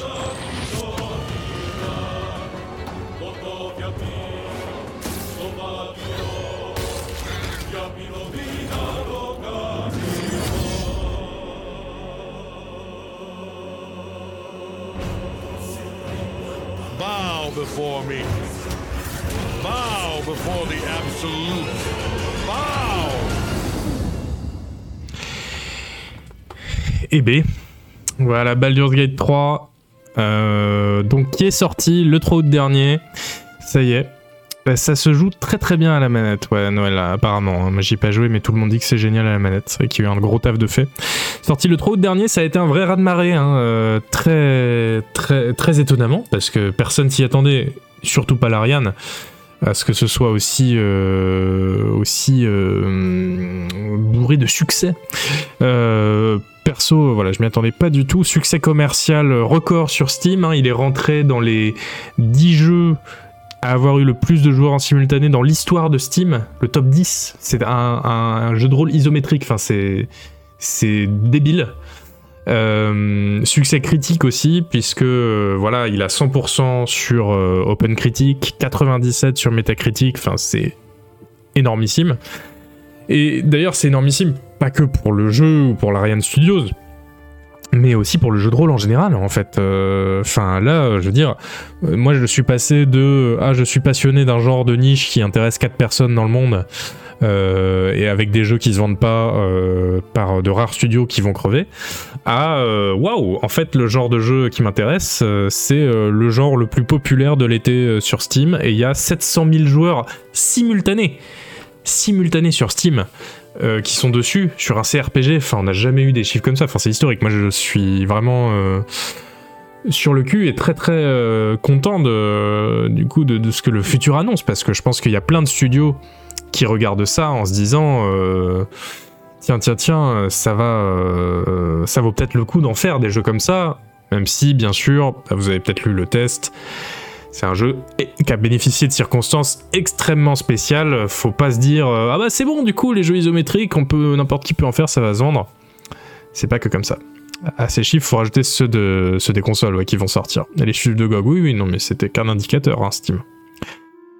Euh, plus de 800 000 là. Incroyable. Peut-être le million ce week-end. Non, je pense que le, week-end de, vente, c'est le, le, plus, le plus fort. Mais oui, oui, c'est incroyable. Alors, on va beaucoup parler donc, de, de Baldur's Gate 3 ce soir, et sans doute plus qu'on le ferait pour un autre jeu de rôle du moment qui vient de sortir. Bon, même si euh, après il va y avoir Starfield qui va sortir, on va devoir en parler beaucoup aussi. Euh, mais parce que là, je pense qu'on tient le nouveau maître étalon du jeu de rôle. Euh, donc je vais, je blablater hein, évidemment, mais, ça m'intéresse surtout de lire ce que vous en pensez, si vous, y avez joué, si vous y jouez. Euh, voilà, s'il y a du bon, du mauvais, euh, bah, n'hésitez pas, ça m'intéresse de le lire. Alors j'ai prévu une discussion un peu structurée. Mais pour pas que vos messages soient une interruption sur un autre sujet à chaque fois, je me suis dit qu'on pouvait commencer par ouvrir un temps pour recueillir vos avis en vrac. Donc voilà, n'hésitez pas, hein, je vous lis. Moi, mon avis, vous le connaissez, hein, il est sur le, sur le site de Canard PC. Euh un des plus gros tests de ma vie, hein, en longueur, euh, comme en temps de jeu, en longueur du texte et en temps de jeu euh, du jeu à tester. Je pense que le test va passer en accès libre la semaine prochaine sur le site, la semaine du 14 août, si vous voulez aller le lire du coup sur le site de Canard PC. Je pense que j'ai, enfin, c'est assez complet. J'ai essayé de faire un test assez complet, même si pour un jeu comme ça complet, ça n'a pas de sens. Il m'aurait fallu 50 pages. 8 tests d'un coup, oui, c'est vrai, Fratus. Euh... Oui, plein de studios aussi qui chouinent. Non, non, ça doit pas être les talons auprès duquel nous comparer. Ouais, c'est clair. Il y, a, il y a des gens qui ont passé des sales réunions à dire non, il faut pas faire un RPG isométrique, s'il vous plaît. ouais. J'ai déjà 60 heures, je pense qu'à ça depuis ce week-end, c'est incroyable. Je commence ce soir, je tape sur 6 heures dans la création de perso. Elle est pas si, aussi longue que dans d'autres jeux de rôle, hein, euh, la création de perso, mais il y a beaucoup de dilemmes parce que dans Donjons et Dragons, il y a beaucoup de races et beaucoup de classes. Donc euh, c'est ce choix du, du duo euh, race-classe qui est très très compliqué à faire. Parce qu'il y y a, voilà, il y a, je sais plus, 11 races, 23 sous-races, enfin voilà, donc c'est un peu compliqué pas ressenti ça sur un jeu depuis très très longtemps. J'aime beaucoup le fait que tout soit expliqué in-game, les mots-clés, les sorts. Oui, ça c'était attendu, hein, les infobules, euh, mais, mais elles sont très bien faites. Les infobules un peu à la Crusader Kings pour les gens euh, qui voient pas, c'est très très bien. Pas familier de DND, mais aimant beaucoup les RPG, je suis scotché dessus depuis la sortie. J'y joue et je passe un très bon moment, j'avais peur des combats, mais en fait je les trouve top. Ah bah oui, alors, d'autant que c'est un jeu où il y a beaucoup de combats. Pour le coup, euh, c'est marrant parce que c'est un des reproches qu'on peut faire à Underrail, enfin qu'on entend sur Underrail, c'est oh Underrail, c'est quand même beaucoup de combats. Ouais, bah Baldur's Gate, euh, bon ok, il y a plus de dialogue que dans Underrail, mais c'est quand même combat sur combat ce jeu, et c'est très bien parce que c'est des combats tactiques qui sont vraiment passionnants. Euh... Je suis à 15h sur une run solo, c'est très très bien. Les dialogues, les combats, les environnements, on n'est pas loin de la perfection. Ouais. Pas joué car je dois faire Divinity, Divinity Original 2 avant. Avec Bar, en même temps, si tu dois le faire, c'est bien de le faire avant. Parce que Baldur's Gate 3, c'est tellement une évolution de Divinity que relancer un Divinity après, mais tu, tu pleures, quoi. Et en même temps, pourquoi jouer à Divinity quand il y a ça? Enfin, c'est, bon, mais c'est bien de, jouer au plus de jeux possible, hein, de toute façon. J'attends la version console. CRPG, c'est bien console RPG, absolument Noël. Mais la version console, c'est dans moins d'un mois, hein, donc ça va arriver très vite. C'est bien. Mais euh, tu peux y jouer sur PC sur à, à, la manette, c'est très bien comme ça. L'interface a l'air d'être une purge, le fait de pas avoir le tableau d'évolution du perso est un frein pour moi quand tu viens de Pathfinder, Solasta ou même Pillars 2. Ah ouais, ça, ça m'a pas, pas gêné. Mais l'interface est pas, euh, pas géniale. Hein. L'interface, euh, notamment pour tout ce qui est gestion de l'inventaire entre les persos et vente aux marchands, c'est juste euh, aberrant. Il y a euh, même pas de feature euh, pour marquer vite fait la camelote.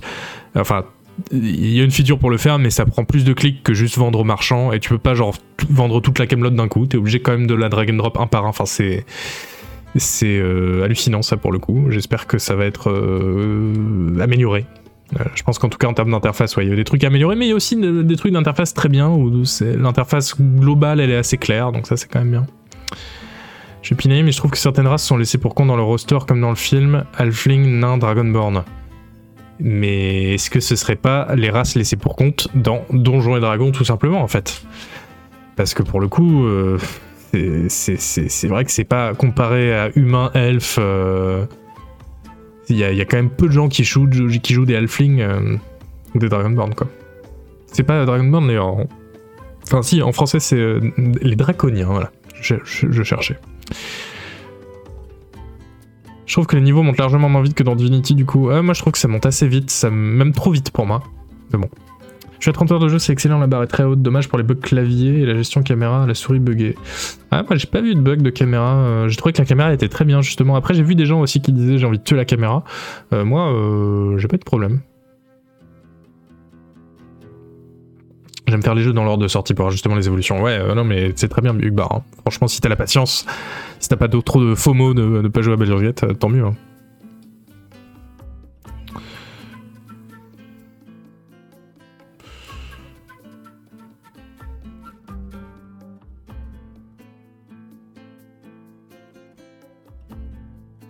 Si tu as un bouton pour vendre la camelot d'un coup, ah bah moi je l'ai pas trouvé, ce qui est aussi une défaite de l'interface que j'ai pas trouvé ce bouton, quand même. Les armures sont trop chargées en motif de décoration. Bon alors là, euh, on pinaille là.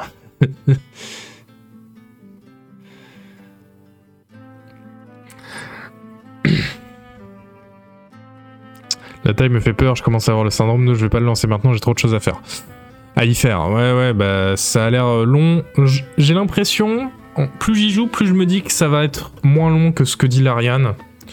Pour un joueur normal, évidemment. Sinon, il y a moyen d'y passer, mais comme sur plein de jeux, il y a moyen d'y passer 500 heures hein, si on est très lent, qu'on fait tout euh, euh, au carré, euh, voilà, bien sûr. Euh, mais j'ai l'impression que quand même sur la durée de vie, on va être à Ouais, moi j'ai envie de dire euh, peut-être 80 heures, 80 heures de de de jeu pour quelqu'un de normal. Je sais pas ce que ça veut dire, mais voilà. Mais ça reste énorme, hein, évidemment. Et dire qu'il y en a qui font plusieurs runs, bah oui, parce qu'il y a tellement de persos possibles que, que dès que t'es en train de faire un run, tu te dis Ah, mais je pourrais faire euh, tel autre perso quand même. Un peu overdose d'informations. Oui, si tu connais pas un minimum les règles, déjà l'univers ça va faire beaucoup. Ouais, c'est clair. Les règles, je sais pas, mais l'univers, euh, si tu dois l'apprendre en plus, c'est vrai que c'est long. Faut-il mieux faire plusieurs runs différentes ou une run complétionniste? Bah. Moi je dirais une run complétionniste, sauf si t'as vraiment la bougeotte et que tu veux faire un autre, un autre perso pour tester d'autres classes, parce que le jeu a un défaut, je trouve que c'est un défaut, et c'est justement, c'est en lien avec ta question, euh, c'est que. euh, les compagnons euh, disponibles, il y en a beaucoup plus que, enfin il y en a plus que ce qu'on peut emmener dans notre groupe de quatre aventuriers.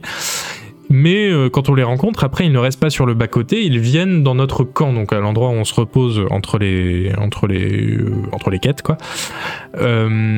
Et là, on suit en fait leur, leur histoire parce que quand on est au camp, même si on les a pas dans notre groupe, ils viennent nous parler, leur histoire avance parce qu'ils ont des grosses quêtes individuelles qui sont très intéressantes. Euh, et ça, je trouve que c'est. Alors, certes, c'est malin parce que du coup, euh, c'est pas des gens qui restent sur le bord de la route pendant 40 heures pendant que tu fais tout le reste de la campagne et attendre que tu viennes les chercher. Mais du coup, moi, en une partie, bah là, j'ai vu les histoires de tous les compagnons et pas, pas que euh, les, les trois compagnons que j'ai dans mon groupe en fait. Et ça, je trouve que c'est vraiment dommage parce que un moteur pour refaire une partie, ça aurait pu être de se dire, bah je vais refaire une partie et puis je vais prendre les autres compagnons, comme ça je vais pouvoir les découvrir, découvrir leur histoire. Et là, c'est pas le cas. Bon, c'est peut-être juste moi, hein, peut-être qu'ils ont fait le meilleur choix pour le public mainstream qui va faire qu'une seule partie, enfin je sais pas. Mais ça me ça m'a un peu gêné. Ça vaut le coup de faire une partie avec les Kara Origin. Euh... Non, moi je conseillerais de faire un perso custom et les Kara Origin, donc qui sont les, personnages euh, compagnons. Parce qu'on peut jouer un personnage compagnon nous-mêmes, enfin bon, c'est un peu, un peu bizarre. Non, euh, je pense que c'est bien de jouer un personnage euh, custom et d'avoir trois compagnons Origin avec nous. Voilà. Et comme ça, si on veut en refaire, bah, ça laissera plus de compagnons possibles. voilà. Même fan de RPG, j'ai pas le temps de faire 5 fois un jeu de 100 heures. Non, c'est sûr, c'est sûr, mais bon. Du coup, je me sens pas spécialement récompensé d'avoir euh, d'être resté avec un compagnon jusqu'à la fin du jeu, puisque de toute façon, il serait resté au camp, j'aurais eu aussi son histoire, donc euh, je sais pas. Ce Dark Urge, l'histoire est folle, tu peux pas l'avoir en compagnon. Oui, ça c'est donc la, pour jouer les parties, euh, pour jouer un méchant, ce que tu peux faire sur la création de perso, et apparemment c'est très très drôle. Enfin très très drôle, c'est très très bien fait, et a priori pas drôle du tout, mais justement c'est pour ça que c'est bien. Ouais, on va en parler, World Mat, justement, des dés karmiques. Et je me suis dit justement qu'on pouvait... euh, Pardon, qu'on pouvait explorer un peu... euh, euh, ce, jeu, enfin les, avis de ce jeu, etc. aussi à travers ce que les gens en disent. Et notamment, il y a eu un, ce, que dirais un curieux article de PC Gamer qui s'appelle euh, 20 ans de jeu de rôle PC m'ont donné toutes les mauvaises habitudes pour Baldur's Gate 3. Alors moi, je vois un clic comme ça, je clique, euh, je vois un titre comme ça, je clique, ils m'ont eu, bravo. Euh, PC Gamer, ils en étaient à 21 articles par jour euh, sur, sur Baldur's Gate 3 hein, à la sortie, c'était n'importe quoi. Et donc là, c'est une de leurs journalistes, Molly Taylor, qui dit en gros, elle explique qu'elle a commencé Baldur's Gate 3 en s'ennuyant à mort. Euh, elle dit Je l'ai abordé de manière beaucoup trop mécanique. Euh, obtenir une quête, se rendre au point de passage de la quête, foncer tête baissée dans le combat, lancer des sorts, se faire laminer. Et euh, je me dis bah, Qu'est-ce que je fais de travers avec ce jeu? Je, je m'en- je m'ennuie quoi. Et en fait, elle explique que après, alors que elle, les RPG, ça a toujours été son truc. C'est ça, ça c'est une phrase, c'est très drôle. Enfin, c'est très parlant. Elle dit Pourtant, euh, moi, j'ai toujours joué au RPG, j'adore ça. Les jeux Square Enix, BioWare, Bethesda, Atlus. Et voilà, ça, ça, ça rejoint. euh, Enfin, voilà, je pense que Philippe et Pépé, ils pourraient parler de ça deux heures.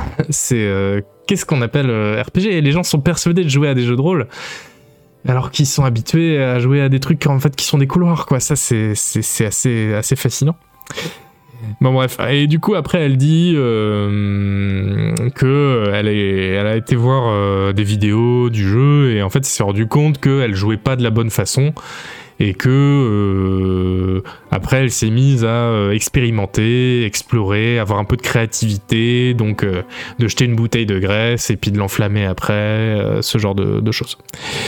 Euh, et euh, voilà, donc elle dit J'ai réalisé que 20 ans d'expérience dans les RPG m'avaient amené à aborder Baldur's Gate 3 de la mauvaise manière. Je prenais le jeu au pied de la lettre. Et je jouais les choses de manière trop directe. Je ne prenais que les jouets qui se trouvaient au-dessus de la pile et j'essayais de les utiliser dans toutes les situations. Euh, c'est ainsi que j'ai joué à la plupart des autres RPG dans ma vie, après tout. Bon, on mettrait peut-être des, des air quotes, des guillemets, euh, quand tu dis RPG. Euh, voilà, dit bon, c'est vrai que le fait que je sois une novice en matière de Donjons et Dragons n'y est sans doute pas étranger. hein. J'ai joué qu'une seule fois dans toute ma vie. Et or, ceux qui connaissent bien la cinquième édition de Donjons et Dragons ont sans doute plus facilement accroché à Baldur's Gate 3 et, peut-être dé- dé- débloqué son potentiel créatif. Et effectivement, ça, c'est ce dont on disait avant. Faut avoir un, peu un état d'esprit, non seulement connaître l'univers de Donjons et Dragons, mais avoir l'aborder aussi avec un état d'esprit un peu tab- tabletop, comme on dit, c'est-à-dire euh, voilà un peu de liberté, de, de bac à sable, quoi, de tester des trucs, etc. Donc c'est assez marrant comme, euh, comme avis, j'ai trouvé. Bah non, attaque automatique, attaque d'opportunité, il fallait que ce soit automatique par défaut, Scarou. C'est pas possible de sortir un jeu où c'est pas, pas par défaut euh, dans un jeu isométrique comme ça. Et puis les gens qui veulent être plus fins dans leur tactique, justement, ils savent que c'est une option qui peut se désactiver. Le gatekeeper, eh, mais non, pas du tout, pas du tout. C'est c'est elle qui a dit ça. hein. Euh, voilà, donc euh, assez drôle comme article euh, sur voilà en fait est-ce que les autres jeux de rôle, ce qu'on appelle les jeux de rôle, puisque ça peut être plein de trucs différents, est-ce qu'il y en a qui préparent bien à Baldur's Gate en fait Peut-être pas, voilà. Est-ce que ces joueurs-là ont le réflexe de parler aux animaux, de réveiller les morts, etc. assez intéressant. Bon, sinon, voilà, pour parler un peu des dés karmiques, Jeff Vogel, euh, vous connaissez, je pense, j'en ai, ai parlé euh, je- j'avais fait un dossier sur lui dans Canard PC, j'en ai parlé plusieurs fois. Jeff Vogel, c'est donc c'est un, développeur de, de, jeux de rôle qui, vit à Seattle et qui euh, a fait les Genforge par exemple, les Avernum, enfin voilà, qui fait un peu toujours le même jeu depuis 30 ans, donc qui a une grosse street cred, mais qui fait que des jeux de rôle vraiment hyper niche. Euh, il y a, je sais pas, il doit y avoir 500 personnes qui le suivent et qui achètent tous ses jeux et puis voilà. Mais euh, bon, il partage souvent ses avis sur les jeux de rôle qui sont pas forcément toujours inintéressants. Le truc, c'est que moi, je suis jamais d'accord avec ce qu'il dit. C'est euh, assez ouf, mais bon, lui, il a un point de vue très joueur de d'arrière-garde justement, où euh, voilà, il va dire. euh, euh, il va donner des leçons, il va être en mode Eh, mais c'est pas comme ça qu'on faisait en 82. euh, quoi L'option d'enlever des bonus ratios, mais c'est du modernisme dégénéré. Voilà, o- ok papy. Et là justement, ça n'a pas manqué. J'ai vu son là, genre, et bah voilà, on y est. Euh, il dit, euh, donc il fait un tweet où il dit. Euh, euh, Baldur's Gate 3 euh, a dispose d'un système de dékarmique activé par défaut qui atténue la RNG, la, génération aléatoire. Donc vous pouvez pas avoir de trop bons ou de trop mauvais. Euh, et, et en tant que vieux fan de Donjons et Dragons, je n'en veux pas. Pour moi, faire face à des séries épiques de chance et de malchance, ça fait partie intégrante du jeu. C'est de là que naissent les meilleures histoires de Donjons et Dragons. Et donc ça, c'est vraiment quelqu'un qui n'a pas joué à Baldur's Gate 3 et qui en plus, je, je trouve que cette remarque, ça, fait état d'une compréhension vraiment médiocre euh, des jeux de rôle. Et je, je mesure à quel point c'est insultant de dire ça parce que c'est quelqu'un qui en fait euh, des jeux de rôle, c'est son métier. Mais enfin, justement, il parle de, tabletop, enfin de, voilà, d'expérience de jeu de rôle sur table, où il dit sur table, c'est trop bien de faire des séries de, jets euh, d'échecs critiques, etc. à la suite. Oui, évidemment. Mais en jeu vidéo, combien de jeux vidéo euh, permettent, transforment l'échec en situation intéressante? En fait, c'est pas compliqué. euh. Il y en a qu'un, je ne vais pas le citer, mais. Et euh, donc vraiment bizarre comme remarque. Enfin, limite inculte, je trouve, parce que oui, dans, dans les jeux vidéo, bah, c'est, on n'a pas du tout les mêmes problématiques que dans les, que dans les jeux de rôle sur table. Euh, et justement, c'est un des défauts de Baldur's Gate 3. C'est pour ça que je dis ça, c'est vraiment une remarque de quelqu'un qui n'y a pas joué. Et quand il a tweeté ça, effectivement, il n'y avait pas joué. Euh, un des défauts de Baldur's Gate 3, c'est que quand tu fais un échec critique, il se passe rien. Ou une réussite critique, il se passe rien. Oui, tu réussis, oui. Bon, voilà. Euh, alors, ok, dans Donjons et Dragons 5ème édition, qui est l'édition de Donjons et Dragons sur laquelle s'appuie Baldur's Gate 3, il n'y a pas hein, de fumble, euh, des- des- des- des- enfin, il y a, des échecs critiques et des réussites critiques, mais c'est juste des réussites et des, des échecs. Alors que normalement, enfin pas normalement, mais dans, l'imaginaire collectif, mais aussi dans, par exemple, euh, non, c'est pas pareil. Mais dans, l'imaginaire collectif, euh, quand on fait un 1 sur un D20, bah, c'est un échec critique. Et ça, ça veut pas juste dire que euh, on rate, mais qu'il se passe un truc qui sort de l'ordinaire, qu'on rate tellement que ça en devient drôle, que ça en devient euh, euh, comique, que ça crée quelque chose d'intéressant. Et ça, c'est ce qu'on fait sur le, jeu de rôle sur table quand on a un bon maître du jeu. Ou pareil pour la réussite critique, c'est pas seulement que tu réussis à ouvrir le coffre, c'est que, je sais pas, tu, trouves un compartiment secret dans le coffre et, dedans il y, a, euh, il y a des informations euh, exclusives ou, de l'or, enfin voilà. Et c'est ça, c'est transformer l'échec critique ou la réussite critique en truc intéressant, ce qu'il n'y a pas dans Baldur's Gate 3, c- et, c'est dommage. Et c'est pour ça que tout le débat autour des dés karmiques euh, est euh, pas très intéressant. Donc voilà, vous avez compris, donc dans, dans, dans Baldur's Gate 3, il y a une option activée par défaut. Merci tonton. Où euh, ils, euh, ils ont activé ce qu'on appelle les dés karmiques, c'est-à-dire des trucs qui disent euh, c'est pas les, les, dés sont en fait un peu favorables à toi, donc tu vas réussir un peu plus souvent que tu le devrais si tu fais si tu as 90% de chance de toucher par exemple. Ce qui, est, euh, ce qui est très malin, parce que en tant que joueur, et je m'inclus vraiment dedans, on a vraiment une très mauvaise compréhension des pourcentages. Parce que pour nous, quand on a plus de 90% de chance de toucher et qu'on rate, c'est euh, c'est scandaleux. Alors que non, c'est une fois sur 10, et on va tirer beaucoup dans ce jeu, donc une fois sur 10, ça va arriver souvent. Et vous, savez que c'est euh, que c'est un, un- Comment dire Un un vrai problème puisque XCOM, euh, voilà, ça, alors eux ils ont réussi à transformer ça un peu en, marque de fabrique, mais voilà, c'est voilà exactement XCOM, c'est euh, l'exemple emblématique où les gens disent ah, j'avais 95% de chance de toucher et j'ai raté. Bah oui, parce que c'est comme ça que ça fonctionne les, pourcentages. Donc par exemple, quelqu'un comme Josh Sawyer, lui, il est contre les dés karmiques, mais il a une idée. Enfin, il dit c'est bien que ça, que ça existe pour ceux que ça intéresse, mais moi je trouve que c'est dommage parce que les joueurs ont déjà une mauvaise compréhension de ce que c'est qu'un pourcentage.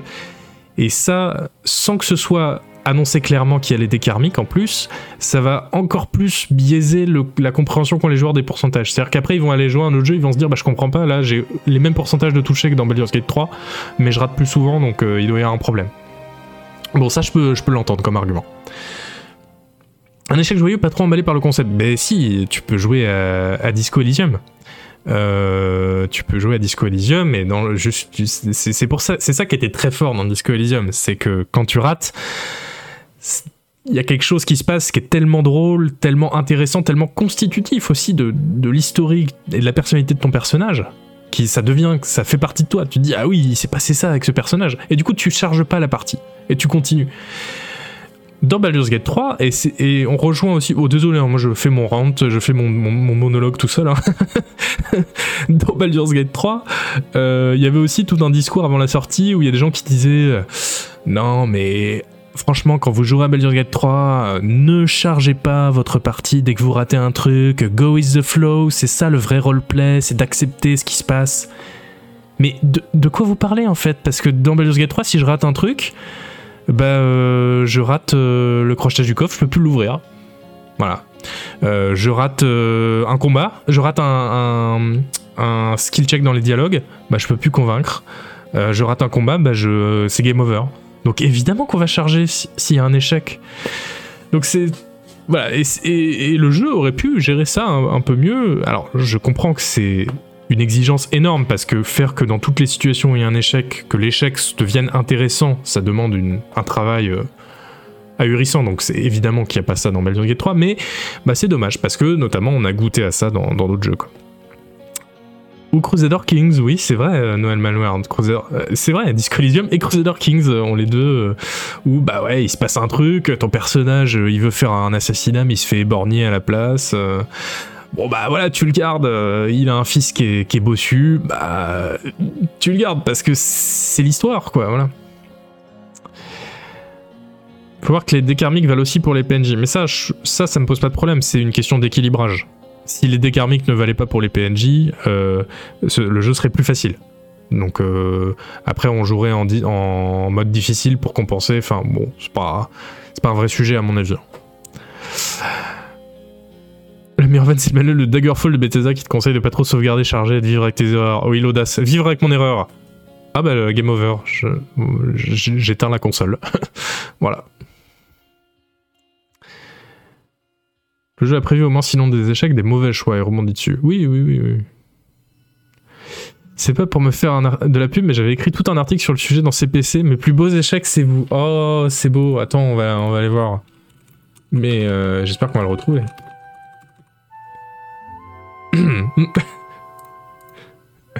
La recherche de Canard PC en direct.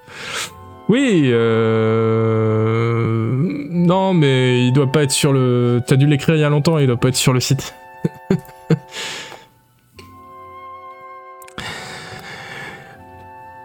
Force parler, j'ai envie de le relancer. Mais moi, juste avant l'émission, qu'est-ce que je faisais? Ben, Je jouais à Baldur's Gate 3. Et après, je oh, hein, l'émission, bah oui, mais je suis en plein combat, machin. Bon, alors ce qui est cool, c'est qu'on peut sauvegarder euh, à n'importe quel moment, ça c'est cool.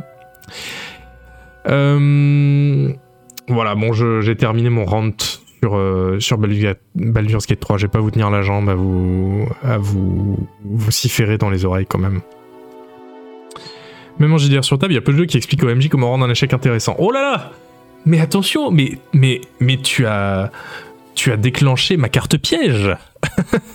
Euh, non, parce que là, c'est un tout autre sujet. Mais, euh, enfin, c'est vrai qu'on peut dire, par exemple, non, des gens, peut-être pas moi, disent que Donjons et Dragons, c'est un très mauvais jeu de rôle. Parce que c'est un jeu de combat. Mais bon, ça, je crois que j'ai l'impression que je le dis à chaque émission. hein, mais il y a des gens qui n'ont pas conscience, qui pensent que c'est le maître étalon du jeu de rôle, justement. Pas du tout. c'est un, c'est un jeu de, c'est un simulateur de combat. D'ailleurs, c'est inspiré des wargames, hein, c'est pas pour rien. Euh, dans le manuel de Donjons Dragon, euh, t'as ça, c'est, euh, c'est les combats. c'est pas pour rien. Et c'est pour ça que le, maintenant il y a une branche moderne du jeu de rôle, mais on en a parlé la dernière fois, et d'ailleurs j'ai eu des commentaires YouTube vachement intéressants sur la dernière émission là-dessus, vous pouvez aller voir euh, si ça vous intéresse. Euh, un peu cette historique de comment les RPG modernes se sont dit non mais nous les combats c'est bien mais on va mettre des on va mettre l'accent sur le roleplay notamment avec des mécaniques de roleplay on va expliquer aux gens comment roleplay voilà. donc euh, c'est évident qu'il y a une lacune aussi de ce côté-là du côté de Dragons quoi. mais bon après c'est normal c'est un jeu qui a euh, 50 ans donc euh, Quelqu'un a testé la coop Oui, c'est vrai qu'on en a pas beaucoup parlé, mais il y a une coop hein, dans Baldur's Gate 3, coop split screen et en ligne, enfin c'est débile. Et j'ai pas testé moi-même Crazy Warthog, mais j'ai vu des bons retours euh, techniques euh, sur la coop, donc apparemment c'est assez cool. Et euh, avant de clore euh, pour euh, ce sujet, euh, je voulais aussi passer l'info que les faut pas s'attendre à des DLC de euh, Baldur's Gate 3. En tout cas, pas dans l'immédiat. Et l'Ariane euh, dit même pas dans l'immédiat, euh, c'est chaud quand même. En fait, ils ont un problème parce que, enfin, à mon avis, c'est pas un problème insurmontable, hein, mais de, diverses manières d'ailleurs. Mais ils disent. nous, on, on a fait un jeu où le niveau max c'est le niveau 12. Alors ça peut paraître pas beaucoup, mais dans Donjons et Dragons, le niveau 12 c'est énorme. hein. On, est, on un demi-dieu euh, au niveau 12. Et euh, si on veut faire un DLC, bah, il faudrait qu'on aille jusqu'au niveau, qu'on rallonge l'histoire, donc qu'on puisse gagner plus de niveaux, donc qu'on aille peut-être jusqu'au niveau 20 ou jusqu'au niveau 16. Et le problème, c'est que niveau 16 ou niveau 20 dans Donjons et Dragons, on débloque des sorts débiles. Euh, de euh, débiles de, de puissance. Euh, je sais plus qui disait, au niveau 20, euh, le prêtre dans Donjons et Dragons, il peut invoquer son dieu et lui, lui commander. Enfin voilà. Donc, donc, donc l'Ariane dit nous on veut bien faire ça, mais en termes d'histoire et de, et de quels ennemis, quelles situations tactiques on fait, il va falloir vraiment passer. Enfin, ça va être compliqué quoi. Et je suis assez d'accord. Euh, faut un jeu dédié pour le haut niveau, les combats sont totalement différents. Oui, voilà, JB, hein, c'est ça. hein. non, pas du tout. euh, pas de système de faction, hein, genre ni de réputation, ni d'alignement. hein, ouais. Euh, donc, euh, qu'est-ce que je voulais dire? Oh non, euh, passer.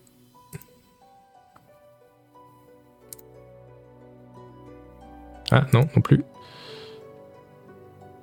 Attendez, je- j'essaie de vous remettre à des moments. euh, Bon, on va se remettre au début. Pardon, pour la vidéo d'illustration. Euh, Qu'est-ce que je voulais dire? Oui, et moi je suis assez d'accord parce que euh, les histoires. euh, Salut Noël Bah, bah, Bonne soirée à toi Les histoires de haut niveau, ou même de moyen niveau si je veux être honnête, ça ne m'intéresse pas du tout. Moi ce qui m'intéresse dans les jeux de rôle c'est surtout le début, ce que euh, le développeur de. Euh, oh, comment ça s'appelle ce jeu? Bref, euh, qui est sorti l'an dernier dans l'espace, ça va me revenir. euh, que ce développeur appelle la hobo phase, hein, la, phase du clochard au début des jeux de rôle où bah t'as rien, t'es nul, tu ramasses la moindre pièce d'or, la moindre torche parce que tu te dis cool, je vais pouvoir la revendre pour avoir une pièce d'or en, en plus. Euh, moi, c'est ça qui m'intéresse en fait. Donc euh, c'est vrai qu'à la perspective d'un DLC où on me dit euh, ah t'es déjà super fort parce que t'es au niveau max du jeu de base et bah tiens tu vas pouvoir devenir encore plus super fort et te battre contre euh, ouais contre des demi-dieux euh, contre 400 mobs à la fois. Non non moi je une, bonne embuscade dans une forêt où j'ai juste un couteau rouillé et là je suis au, je suis au paradis moi. Donc effectivement un peu compliqué le DLC et puis par ailleurs, l'Ariane a annoncé que euh, allaient se mettre à un Divinity Original Sin 3 euh, maintenant et pas un Baldur's Gate 4. Donc euh, profitez bien de Baldur's Gate 3, ça tombe bien, il y a beaucoup de contenu parce que vous allez pas en avoir beaucoup par la suite. Et avant qu'on finisse de parler de Baldur's Gate, je voulais qu'on regarde ensemble quelques minutes d'une vidéo d'un certain monsieur Ex-Serve. Qui est donc euh, un confrère euh, journaliste, euh, qui est beaucoup youtubeur, je crois, maintenant, et qui a fait une vidéo récemment sur l'histoire de l'Ariane Studios. Alors ça dure 23 minutes. Euh, voilà, c'était son, idée, c'était de dire bah, un peu de contexte avant la sortie de Baldur's Gate 3 pour voir quels autres jeux a fait l'Ariane avant, comment ils ont évolué, parce que c'est vrai que l'histoire de ce studio a une histoire très intéressante. Hein.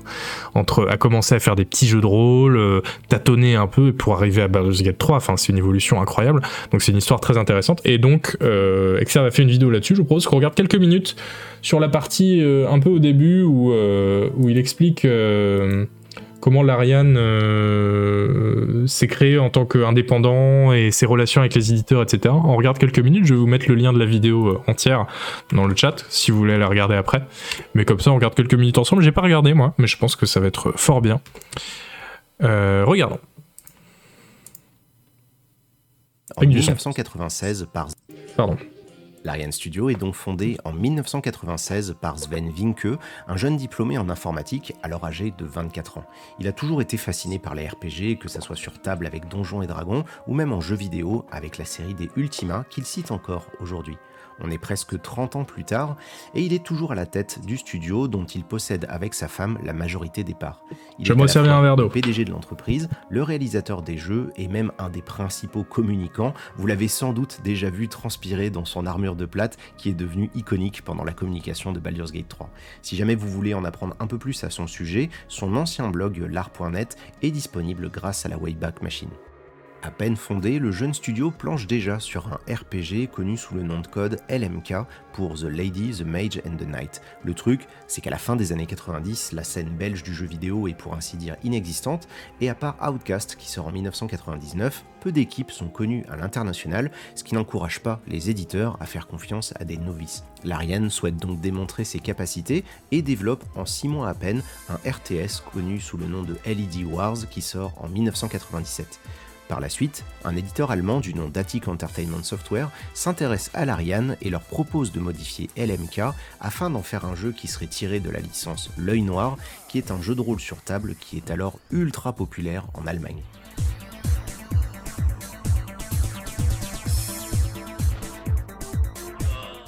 Malheureusement, les coûts liés à l'exploitation de cette licence sont énormes et après seulement un an de collaboration, l'éditeur n'est plus en mesure de payer le bail de l'Ariane qui doit alors déménager en urgence dans une espèce de hangar à moitié insalubre. Pendant plusieurs mois, les salariés ne sont plus payés alors que l'éditeur cherche à récupérer le code de LMK à tout prix. Pour sortir de cette impasse, Sven finit par abandonner le projet définitivement et l'équipe ne s'en sort de justesse, on va dire, qu'en développant des dizaines de jeux de commandes, principalement pour des machines de casino. Après quelques mois qui ont été particulièrement difficiles, la chance semble tourner puisqu'un autre De, de la machine de casino euh, au, au dé karmique et au- à la RNG dans, dans les Baldur's Gate 3, au final, euh, il y a un lien. hein. C'est pas Peut-être qu'ils ont mis un profit leurs compétences de l'époque. Salut Éditeur allemand, CDV Software Entertainment, donne à l'Ariane l'occasion de reprendre la production de leur jeu de rôle. Il faut se souvenir qu'à cette époque, il n'y a pas de jeu vidéo indépendant et sortir un jeu sans l'appui financier d'un éditeur, c'est quelque chose d'inenvisageable, ce qui fausse évidemment totalement la dynamique pour les studios qui n'ont d'autre choix que d'accepter tout ce qu'on exige d'eux. Et justement, une des lubies de CDV concerne le nom du projet de RPG qu'on appelait alors Divinity The Sword of Lies. Allez savoir pourquoi, l'éditeur allemand est convaincu que les allitérations dans les noms des jeux sont un super outil de marketing, comme avec le jeu Sudden Strike qui est dans leur catalogue. Le RPG de l'Ariane s'appelle donc désormais Divine Divinity, un nom un peu ridicule mais qui va finalement définir l'identité et Horrible comme l'ADN nom, hein. du studio. Vraiment terrible. Et bien ce qui suit, au départ, l'Ariane souhaite s'inspirer d'un certain Baldur's Gate qui est sorti en 1998. Ouais, j'adore aussi Mais à Tonton, cette ouais. époque, il y a un autre RPG qui est également très populaire, c'est Diablo par Blizzard North. Sven Vinke a bien conscience que personne à cette époque ne souhaite financer un jeu au tour par tour. Les Divine Divinity, là, euh, ce qu'on voit à l'écran, ils sont vraiment super beaux. hein. Je trouve cette espèce de perspective cavalière, donc un peu comme dans Fallout, c'est-à-dire où la caméra est légèrement plus horizontale que l'isométrique, avec des beaux décors en 2D là, euh, et même des sprites en 2D partout. C'est super beau, je trouve. Et donc modifie Divine Divinity pour adopter une caméra isométrique et proposer un gameplay en temps réel sans pour autant renoncer à y intégrer l'histoire déjà particulièrement dense imaginée par l'équipe. Mardaneus, mon pauvre ami, que fais-tu donc à l'extérieur? Quoi qui? Ah, ah, oh, oh, oh, c'est toi, Lanilor. Je, je... Ça, c'est le doublage d'origine français, c'est génial. Euh, T'as pensé quoi, Isuel, du trade sur le fait que BG3 est une anomalie et que les joueurs doivent pas s'attendre à un nouveau standard Euh, Oui, oui, bah, je, suis d'accord. J'en parle dans mon test, hein, dans mon test de Canard PC. Tu peux aller le lire. Je, je parle de ça. Et effectivement, euh, ça fait un nouveau standard, Baldur's Gate 3 pour le jeu de rôle. Après, je pense pas que les joueurs. euh, Enfin, je pense qu'il reste de la place pour les petits projets. Les joueurs vont pas tout comparer à Baldur's Gate 3. Et d'ailleurs, si on se rappelle, euh, il y avait déjà eu le débat pour The Witcher 3. Les gens disaient, oh là là, les joueurs vont vouloir que tous les jeux soient The Witcher 3, les jeux indés, c'est fini, c'est finito. Et en fait, euh, non, ça allait. Malheureusement, les ennuis ne font que commencer. Mais pardon, mais euh, très, c'était très bien de faire de la pédagogie là-dessus avec ce Twitter, de- d'expliquer pourquoi Baldur's Gate 3 c'est un jeu à part. Enfin, c'est comme ça quand en éduquant euh, les joueurs et les journalistes, enfin moi aussi, voilà, enfin tout le monde, les professionnels, sur le fait que bah, tel studio, oui, il fait un très beau projet, mais c'est parce qu'il a eu des circonstances favorables qui sont telles et telles et telles. Euh, ça c'est trop bien, euh, je trouve, pour euh, montrer. Enfin voilà, c'est quand on ne fait pas ça justement que les joueurs ont des attentes démesurées, quoi. En 2002, CDV n'a plus envie de financer ce projet auquel il ne croit plus et l'éditeur décide unilatéralement de sortir le jeu avec des tas de bugs qui auraient nécessité quelques mois supplémentaires de polish. Les conditions en fait abusives du contrat qu'ils ont avec l'Ariane font que le studio n'a non seulement pas son mot à dire dans cette histoire, mais également ils ne reçoivent presque pas d'argent des ventes et l'essentiel des salariés sont finalement licenciés, ce qui laisse à peine trois personnes dans l'entreprise. C'est une situation absolument ubuesque puisqu'en parallèle, leur jeu Divine Divinity reçoit un accueil critique particulièrement élogieux de la part de la presse internationale. Petit aparté personnel sur ce jeu, on me l'a offert en fait en 2003 et j'ai passé l'essentiel de cet été-là dessus, je l'avais adoré. C'est un jeu assez dingue quand on y repense, à mi-chemin entre Diablo et Baldur's Gate, avec un univers totalement inédit, une bande-son absolument sublime composée par Kirill Pokowski qui nous a quittés malheureusement en juin 2015. Un autre truc qui m'a marqué à l'époque et qui est devenu en fait la signature des jeux Larian, c'est l'importance de la narration et l'humour de certaines situations, comme ce dialogue improbable entre deux squelettes. Oui, d'ailleurs, l'humour, hein, euh, vous savez qu'ils se sont bien calmés euh, dans Baldur's Gate 3. Alors, il y a des trucs très drôles dans Baldur's Gate 3, mais c'est pas euh, des situations absurdes avec, comme on disait, un, perroquet ninja. voilà, c'est, c'est- ils ont compris que l'humour, ça pouvait être des trucs très simples et très drôles en même temps. Et ça, c'est super cool. Voilà, je vais pas vous montrer trop de la vidéo d'Exerve parce que je voudrais que vous alliez la voir euh, vous-même en entier si ça vous intéresse. Moi, en tout cas, j'ai adoré euh, les quelques minutes que j'ai vues là, donc euh, je pense que je vais vraiment la regarder en entier. C'est passionnant l'évolution de l'Ariane Studios. Donc là, ça parlait du studio qui a fait Baldur's Gate 3, qui a fini par faire Baldur's Gate 3 20 ans après, hein, donc quand même assez fou. Donc voilà, je vais vous redonner le lien. Voilà, et sinon vous tapez ex-serve dans euh, YouTube et la vidéo s'appelle Un peu de contexte, l'histoire de l'Ariane ou la revanche des créateurs de Baldur's Gate 3. Voilà. euh, Maintenant qu'on a parlé de euh, Baldur's Gate 3 en détail, on va refermer euh, ce segment sur Baldur's Gate 3, euh, mais je pense qu'on ne manquera pas d'en reparler parce que c'est quand même assez, euh, c'était quand même assez chouette comme jeu. et ça va avoir une grosse, influence sur le monde du jeu de rôle et même le monde du jeu vidéo dans les, pour les 20 prochaines années, je pense, hein, clairement. Donc, on va passer à la suite. Et la suite, c'est que je voulais qu'on lise ensemble un article, mais je vous explique ça après le jingle.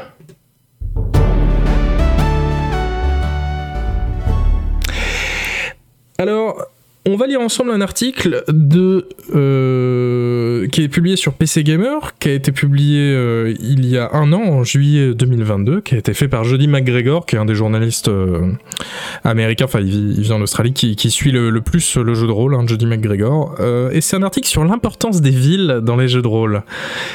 Et puisque c'est de Baldur's Gate 3 qu'on parle en ce moment, ça m'a paru tout à fait pertinent, puisque vous savez, hein, Baldur's Gate, c'est le nom de la ville autour de laquelle sont construits tous les jeux de la série Baldur's Gate. Donc je me suis dit, pourquoi pas un article sur les villes dans, dans les jeux de rôle, justement, et euh, il y a un sujet ô combien fécond, puisque bah, on a tous des souvenirs de très belles villes dans les jeux de rôle, mais lesquelles sont les meilleures et comment, pourquoi c'est aussi bien, euh, quels sont les challenges que ça pose. euh, c'est euh, c'est voilà, c'est ça les, les- sujets intéressants. Donc on va le lire tous ensemble. Alors moi je lis une traduction. Alors je découvre en même temps, c'est une traduction automatique.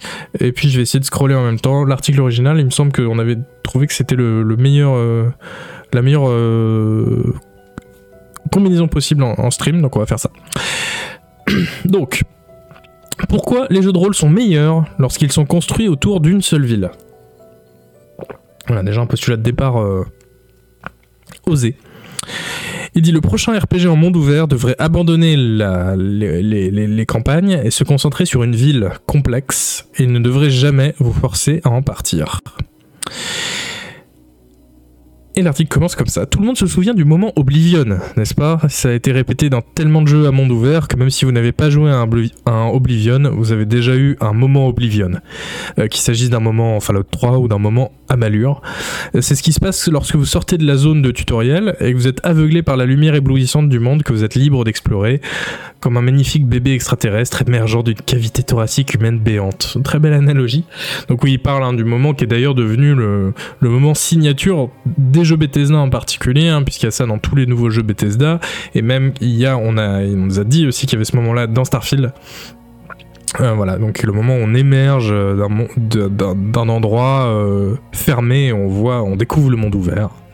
La sortie du trou, voilà. Aveuglé par le bloom exagéré, absolument. Dans Oblivion, vous avez traversé un donjon d'égout pour obtenir le moment. Vous l'avez mérité. Vous avez enfin tué tous ces foutus gobelins et vous vous retrouvez à l'extérieur sur la rive d'une rivière ondoyante. De l'autre côté de l'eau, vous apercevez des ruines de pierre en ruine. Oui, pardon pour la traduction. Un camp de bandits et une verdure infinie qui s'étend au loin. C'est alors que vous faites probablement demi-tour. Vous avez cette envie d'aller à gauche plutôt qu'à droite au début d'un niveau, qu'elle vous a été inculquée par Pitfall ou Metroid. C'est ce que j'ai fait et derrière moi se dressait la pierre blanche de la cité impériale. Au diable la campagne, c'est là que je suis allé. Pendant des heures, j'ai arpenté les rues, parlé aux mendiants, rencontré le chef de la guilde des voleurs dans un cimetière et interrogé un marchand louche nommé Toronir dont le, vila- dont le visage ressemblait à une brique brillante que l'on peut frapper. C'était le bon temps, oui, parce que vous savez, dans Oblivion, donc était, construit, euh, enfin, il y avait un grand monde ouvert, mais au centre, il y avait donc Cyrodiil, la, capitale de l'Empire, euh, dans l'univers des Elder Scrolls, et qui était euh, une assez grande ville, hein, notamment pour, l'époque. Mais trop vite, j'ai dû partir. Les quêtes m'envoyaient sans cesse dans des villes au nom peu, rad- peu ragoûtant, comme Chorol ou Skimgrad. Oblivion et les jeux de ce type ne veulent pas que vous restiez trop longtemps au même endroit. Car vous commencerez à l'observer de trop près et vous vous rendrez compte qu'il n'y a pas tant de monde que ça pour une ville de cette taille. Et vous commenceriez à poser des questions gênantes. La cité impériale compte 194 citoyens et 119 gardes. Combien de crimes les gens commettent-ils? C'est drôle. Mais vivre dans la cité impériale, c'est génial. La cabane au bord de l'eau est la maison la moins chère du jeu et aussi la meilleure. Bien sûr, il s'agit d'une maison rénovée, mais euh, le fait qu'elle soit petite signifie que tout ce dont vous avez besoin se trouve dans une seule pièce et que vous pouvez nager jusqu'à elle depuis un point de voyage rapide tout proche, même si vous êtes recherché par les 119 gardes de la ville. Salut Secteur Down. Ah bah c'est à cette heure-là qu'on arrive, les retardataires. Salut tout le monde. On est en train de, lire un, un article sur euh, les villes dans les jeux de rôle qui s'appelle euh, qui s'appelle comment? Pourquoi les jeux de rôle sont meilleurs lorsqu'ils sont construits autour d'une seule ville? Voilà, donc on est en train de lire ça et on parle de l'exemple d'Oblivion. Salut, salut tout le monde. Ah, vous camionniez, ok, je comprends, je comprends. La grande ville est le lieu de prédilection de nombreux jeux de rôle. Presque tous les bons moments de Baldur's Gate 2 se déroulent dans la ville d'Atkatla, une ville où presque tout est légal à l'exception de l'incantation sans licence. Et c'est ce que font tous les jeunes branchés. Lorsque nous évoquons Planescape Torment, c'est à Sigil qu'on pense, une ville construite à l'intérieur d'un beignet géant flottant, et non à Kurst, une ville frontalière que nous visitons bien trop tard dans le jeu pour nous y intéresser. En ville, il y a quelque chose à trouver à chaque coin de rue. Et dans les régions sauvages, il y a des sites impressionnants, les falaises de Skellig, les montagnes de Skyrim, mais il faut beaucoup marcher pour aller de l'un à l'autre.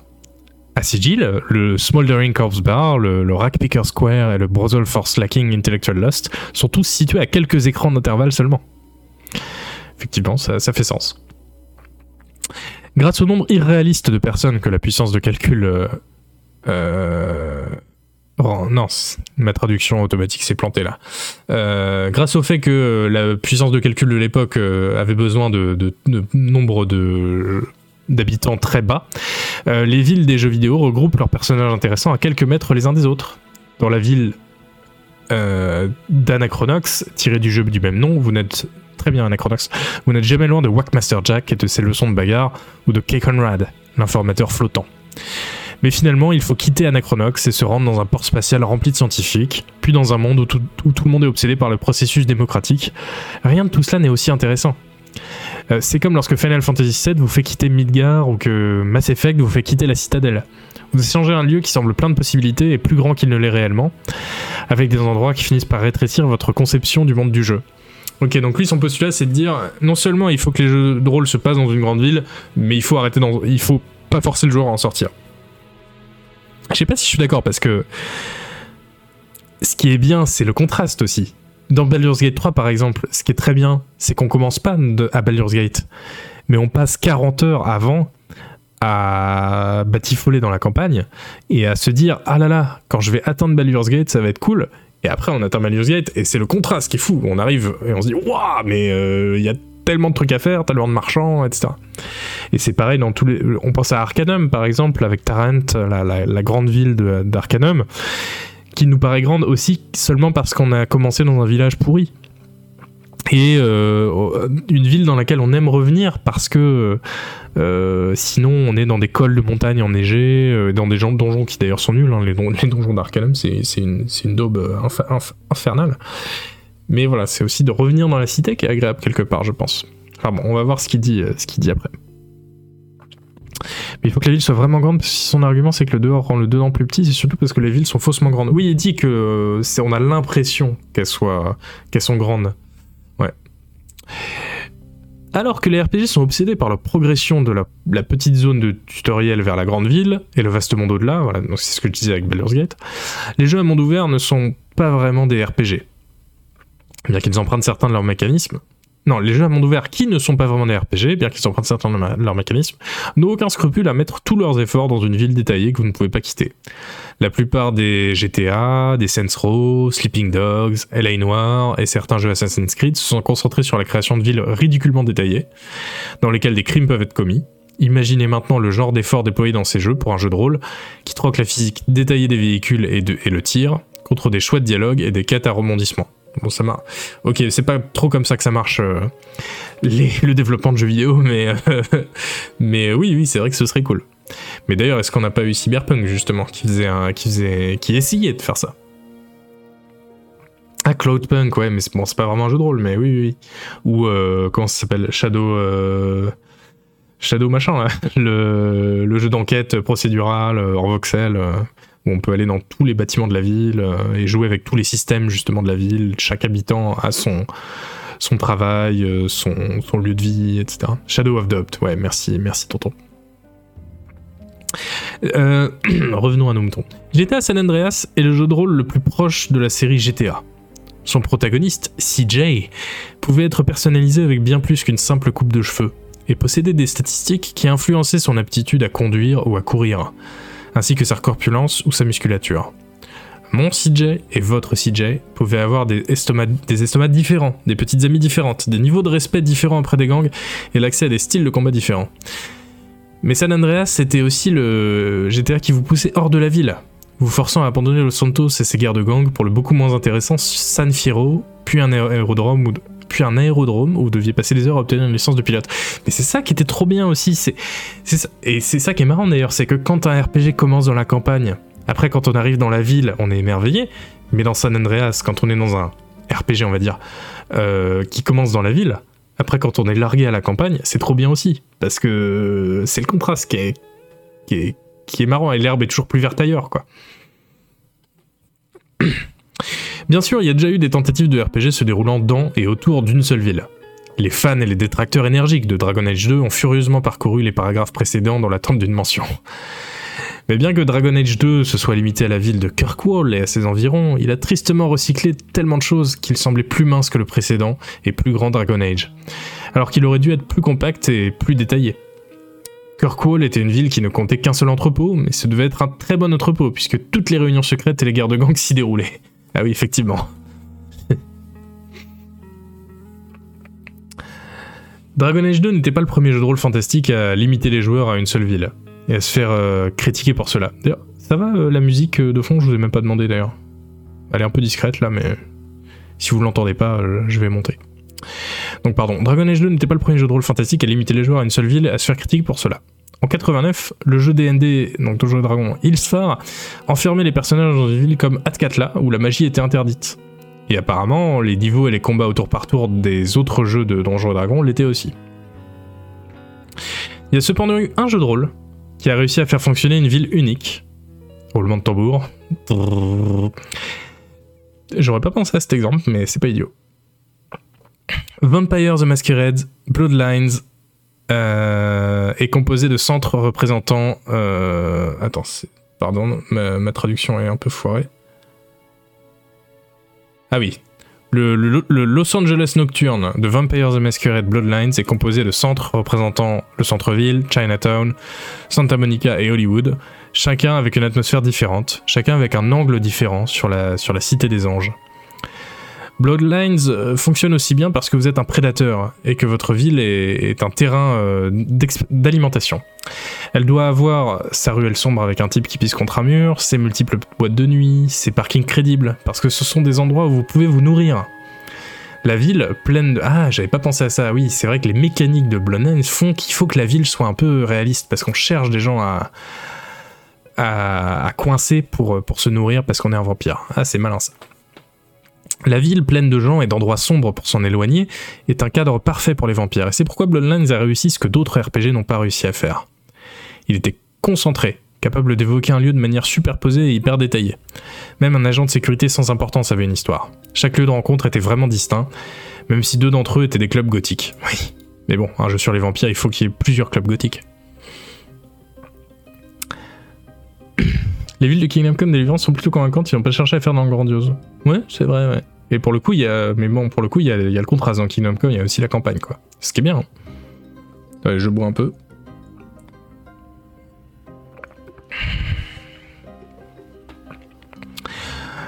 Euh, c'est ce qui peut arriver, donc Vampire euh, Bloodlines, lorsque les jeux cessent de poursuivre l'objectif d'une plus grande euh, signification, d'essayer de nous donner des pays entiers ou même des planètes à parcourir, et de devoir ensuite réutiliser les mêmes ingrédients de l'histoire comme s'il s'agissait d'étirer les restes de la semaine dernière. Ah oui, et avec Starfield qui sort dans deux semaines, là j'avoue que ce paragraphe, il, fait très malin.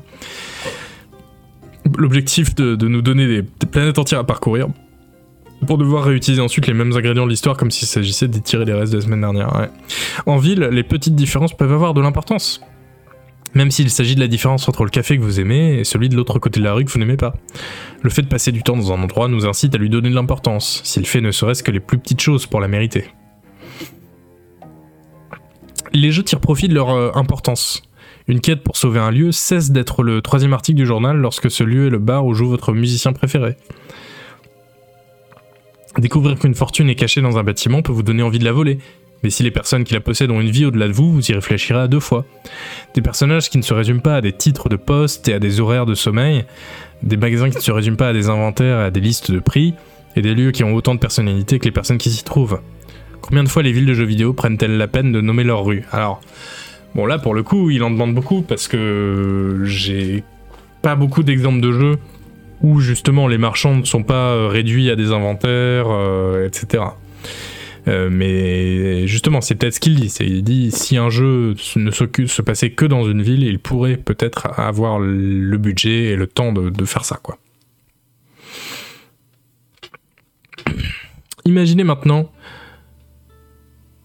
un jeu de rôle fantastique avec un niveau de détail équivalent à celui du Los Angeles de Bloodlines ou du Los Santos de GTA des tavernes où traîner, des calèches à prendre pour aller d'un endroit à l'autre, des marchés à visiter, et tant de personnages à qui parler qu'il n'y aurait aucune raison de partir, à l'exception de cette quête dans l'hôtel abandonné à l'extérieur de la ville. Je croise les doigts en espérant qu'il y ait des gens prêts à ignorer les réactions suscitées par Dragon Age 2 et à essayer de nouveau un RPG à ville unique. J'ai eu assez de moments Oblivion. Ok, bah écoutez, intéressant comme, euh, comme point de vue, comme parti pris, hein, c'est clairement une, un édito quoi. Mais je suis pas sûr que je suis d'accord. Alors ça donne envie, c'est bizarre, il parle pas du tout de Cyberpunk, c'est un RPG de 2022 a priori. Euh, c'est peut-être un, article de 2022, je veux dire. Ceci dit, non, peut-être qu'il date de plus Non, c'est ça. Hein. Ah non, ils disent 3 ans. Commentaire il y a 3 ans, donc ce serait 2020. Mais bon, c'est vrai que Cyberpunk est venu quand même rebattre un peu les cartes. Oui, il y aussi les nouveaux Deus Ex, euh, Silent Horn, t'as raison, qui, euh, se passent dans des villes. Donc euh, bon, euh, ça mériterait peut-être d'être mis à jour cet article avec tous les, jeux qu'on a, enfin prendre en compte l'ensemble des jeux. Cyberpunk est un renoncement des features de jeux de rôle. Oui, oui, oui, mais justement, ça peut montrer aussi qu'est-ce qu'il faut sacrifier pour avoir une ville convaincante, si la ville de Cyberpunk est, convaincante, je sais pas. Perso, je prends, mais avec une ville vraiment, vraiment soignée. Je sais pas, moi honnêtement, je pense qu'au bout de 15 heures de jeu de rôle dans la même ville, euh, on en a marre. Même s'il y a du contenu, même s'il y a assez de contenu, que ça peut durer plus longtemps, etc., euh, on finit par se dire euh, vas-y, j'étouffe, j'en ai marre de toujours courir de rue en rue. Euh, redonnez-moi de la campagne avec un pont à traverser et un bois, s'il vous plaît, quoi. Donc ouais, comme je disais, parce que moi je parlais de contraste, mais il y a un aspect, un autre aspect dont il parle pas et qui est un peu voisin, c'est la variété. Euh, bah, exactement quand Dragon le, dit. Ça dépend si les quartiers sont variés. Mais les quartiers d'une ville, c'est un quartier d'une ville. Ça, aura toujours un certain degré de, de, de similitude, euh, et la variété, c'est important dans un jeu de rôle, surtout que ce sont des jeux qui durent très longtemps. On peut pas rester euh, tout le temps dans le même environnement. Mais la forêt, c'est pareil. Hein. La forêt, au bout de 6 heures, euh, j'en peux plus. Hein. Donc, euh, je pense que finalement, une formule un peu comme à Skyrim, par exemple, pour prendre un jeu que tout le monde connaît, c'est ou The Witcher 3, c'est peut-être la, meilleure formule. Alors, dans Skyrim, les villes devraient être beaucoup plus grandes, hein, évidemment. Mais voilà, cette espèce de ratio 60-40, euh, 60%, euh, du jeu dans les terres sauvages et 40% dans une ville à explorer. C'est bien aussi de faire les deux, quoi. J'avoue que j'ai toujours préféré les passages en ville, souvent c'est là qu'il y a la politique, trahison, etc. Je sais pas, parce qu'il y a aussi beaucoup de gens qui jouent au jeu de rôle pour l'exploration, et l'exploration, dans une ville, certes, tu explores la ville, tu découvres des nouvelles rues, des nouvelles maisons, des nouvelles boutiques, mais c'est pas pareil que l'exploration quand t'as devant toi un, immense champ à perte, voilà, perte de vue et que tu peux aller jusqu'à, tu sais que tu peux aller jusqu'à l'horizon et même grimper sur la montagne qui est au bout. Ça, c'est de l'exploration. Euh, que tu peux pas avoir dans, une ville, quoi. Et, et je pense que Jody McGregor, qui a écrit l'article que je viens de vous lire, serait d'accord et dirait oui, oui, c'est pas grave. Mais sauf que je pense que l'exploration pour beaucoup, beaucoup de joueurs, c'est important. Euh, c'est peut-être une des choses dont on s'est rendu compte autour des 15 dernières années, là. Euh, c'est euh, au long des 15 dernières années, je veux dire, c'est que euh, on peut pas, enfin voilà, on peut pas bâcler trop l'exploration parce que il y a beaucoup de gens qui jouent, qui achètent les jeux aussi pour cette promesse d'exploration et euh, pour une exploration aussi intéressante quoi. Mais euh, intéressant comme parti pris, franchement, je suis content d'avoir lu ça. Même si ça me défonce pour la gorge. Ça fait deux heures que je monologue, je commence à, ma gorge commence à fatiguer un peu. Mais c'est pas grave, parce que de toute façon, j'ai pas prévu beaucoup, beaucoup, beaucoup plus de choses. Euh, j'ai prévu euh, qu'on parle d'un autre article. Mais ce sera euh, évidemment après le jingle.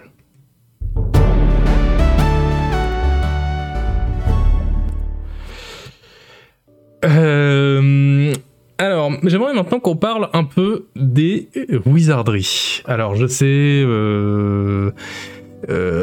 peut-être que vous connaissez pas, ou peut-être que vous connaissez que vous en avez rien à foutre. Euh, mais euh, c'est quand même euh, intéressant les Wizardry, donc c'est une très vieille série de dungeon crawler et qui a vraiment qui a été une des deux séries de, jeux vidéo qui ont cimenté les jeux de rôle. Hein. Donc je vous propose déjà qu'on se fasse une petite, un petit trailer de Wizardry 8. Alors c'est pas du tout le plus représentatif, c'est le plus récent. Mais sur YouTube, euh, pas trouver des, des, bandes annonces de, des plus vieux Wizardry. Donc Wizardry 8 2009, euh, si je dis pas de bêtises. Euh, voilà, une petite bande annonce pour voir à quoi ça ressemble les Wizardry.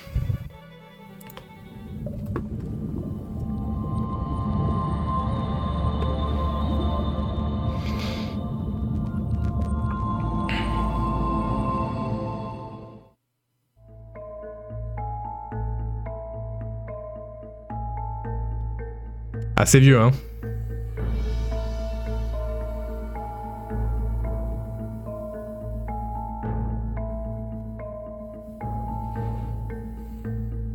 Ceux en 3D, c'était pas les plus beaux en plus, hein. Salut la flèche.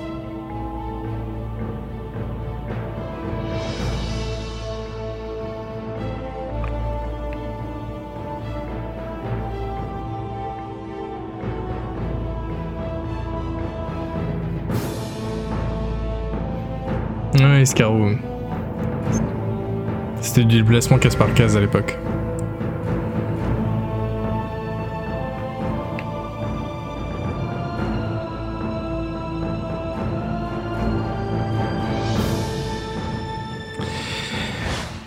Voilà, les wizardries. Euh, alors peut-être que ça vous a fait fuir, mais euh, ce serait dommage parce que euh, voilà, comme je vous disais, donc les wizardries c'est une série de dungeon crawler des années 80, 90 et donc 2000. C'est- J'ai dit 2008, mais en fait ça devait être beaucoup plus tôt. Bon bref, Euh, c'est la série, euh, voilà, donc comme je disais avec les Ultima, qui a vraiment cimenté les normes du jeu de rôle. Donc euh, c'est intéressant de se pencher dessus quand même. Et d'ailleurs.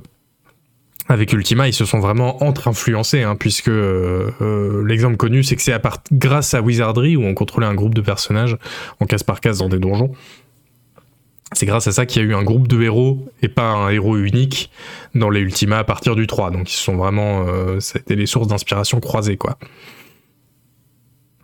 Alors il y a eu 8 jeux de la série Wizardry euh, de base, euh, jusqu'en 2001 où les droits, voilà, donc c'était ça, c'était pas 2008, c'était 2001 évidemment, où les droits sont plus ou moins tombés dans les limbes. je vais pas revenir là-dessus, mais en gros, maintenant plus personne peut vraiment faire Wizardry 9. Euh, mais il y a eu une trentaine de spin-offs, et notamment pas mal au Japon. Parce que, alors c'est une série qui est très très occidentale, hein, c'est, le studio Surtech, c'est, canadien-américain, et euh, c'est, d'ailleurs c'est le studio qui a, pu- publié les, les Jack. Et en fait, euh, ces RPG, là, ont eu une énorme influence au Japon, mais vous savez que le JRPG, si ça existe, si on peut encore le dire, le JRPG euh, s'est construit à l'époque euh, comme... euh, Enfin, justement, à partir de ce qu'ils avaient importé des jeux de rôle occidentaux, des tout premiers, quoi. C'est comme ça que, le jeu de rôle japonais est né, quoi. Donc, voilà, énorme succès au Japon, ça a influencé pas mal de jeux là-bas, et donc bah, je vous propose de lire un petit article là-dessus, qui est sur les jeux inspirés de Wizardry justement au Japon, comment eux ils ont remixé à leur sauce les Wizardry, c'est quand même cool. Euh, c'est un article qui est publié sur euh, le, le, CRPG Addict, le CRPG Addict, qui est, euh, voilà, si vous connaissez pas, c'est un des blogs les plus pointus hein, sur les CRPG et leur histoire, avec The, Digital Antiquarian, qui est un autre très bon blog. Sauf que là, donc, c'est pas Chester Bolingbroke, qui est le l'auteur normal du, du CRPG Addict, c'est un, guest blog, donc c'est- un article euh, invité par euh, un inconnu qui s'appelle Alex. J'ai pas réussi à trouver plus d'infos euh, sur ce Alex, mais bon. Et donc, il parle de la longue vie du premier Wizardry au Japon. C'est le titre de l'article. Alors, d'ailleurs, je pense l'article est un peu long. Je pense qu'on va sauter des, passages si on commence à, s'ennuyer. Lorsque vous pensez aux jeux de rôle japonais, vous avez probablement quelques variétés en tête. Les plus connues sont Final Fantasy et Dragon Quest. Le jeu Fire Emblem, basé sur la tactique, connaît un regain de popularité après avoir été mis euh, sous le boisseau par Nintendo of Am- of America pendant plusieurs décennies. Euh, Hylead est généralement la cible de plaisanteries. Cependant, il existe toute une génération de jeux de rôle japonais qui n'ont jamais vu les euh, rayonnages occidentaux. Et cette génération vient d'un jeu, et ce, jeu, c'est Wizardry.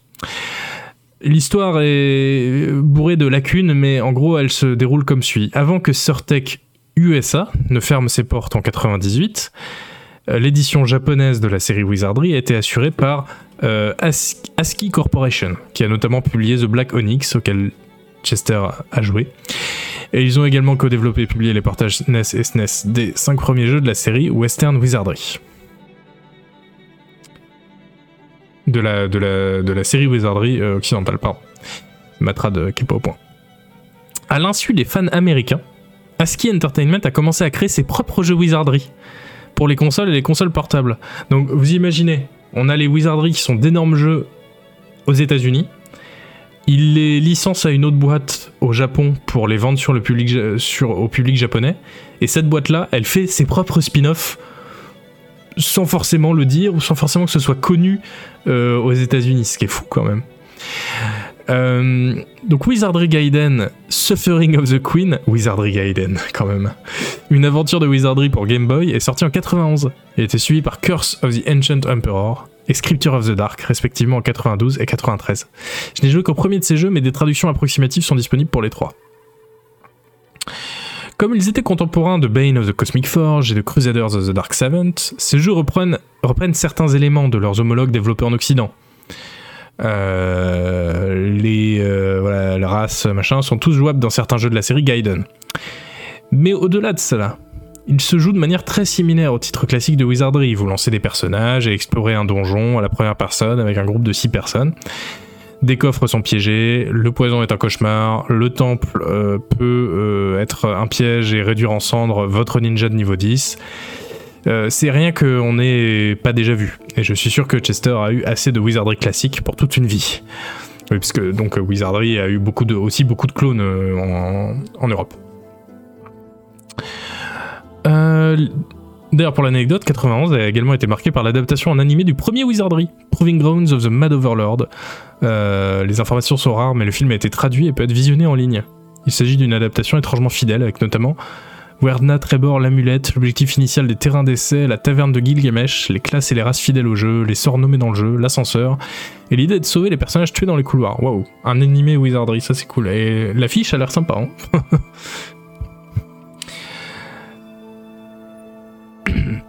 Euh, Cependant, le sens de l'humour propre à D.W. Bradley, donc le créateur de Wizardry, est notamment absent de la lignée japonaise de Wizardry. Funzang, Felonius, Stiloon et le canard des étincelles ont disparu. Il n'y a pas de lame de cuisinard ni de la la moumou. La, la théorie la plus répandue, du moins selon des sites comme Wikipédia, est que ces blagues n'ont pas été bien traduites, ce qui a conduit les joueurs japonais un euh, peu méfiants à considérer la série Wizardry comme une histoire sinistre et euh, très sérieuse. Je préfère croire que le japonais moyen est plus intelligent que cela, mais à moins qu'un fan japonais de Wizardry ne se manifeste, nous ne le saurons jamais. Oui, c'est ça, Scarrow, euh, Lost in Translation, le jeu. Absolument. C'est là que Wizardry Gaiden 4 Throb of the Demon's Heart entre en jeu.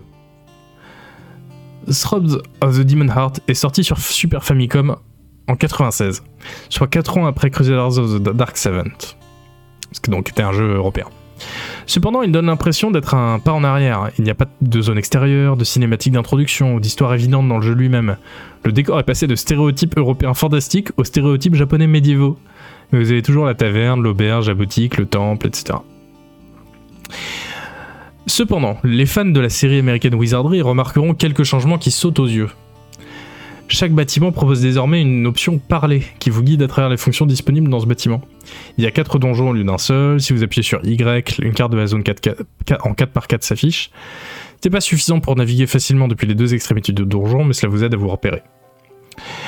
Euh, voilà, je vais passer un peu. Le plus int- intéressant est sans doute le labyrinthe. Cette zone se construit au fur et à mesure que vous avancez dans le jeu, se remplissant de monstres que vous avez vaincus lors d'expéditions passées. Ouh.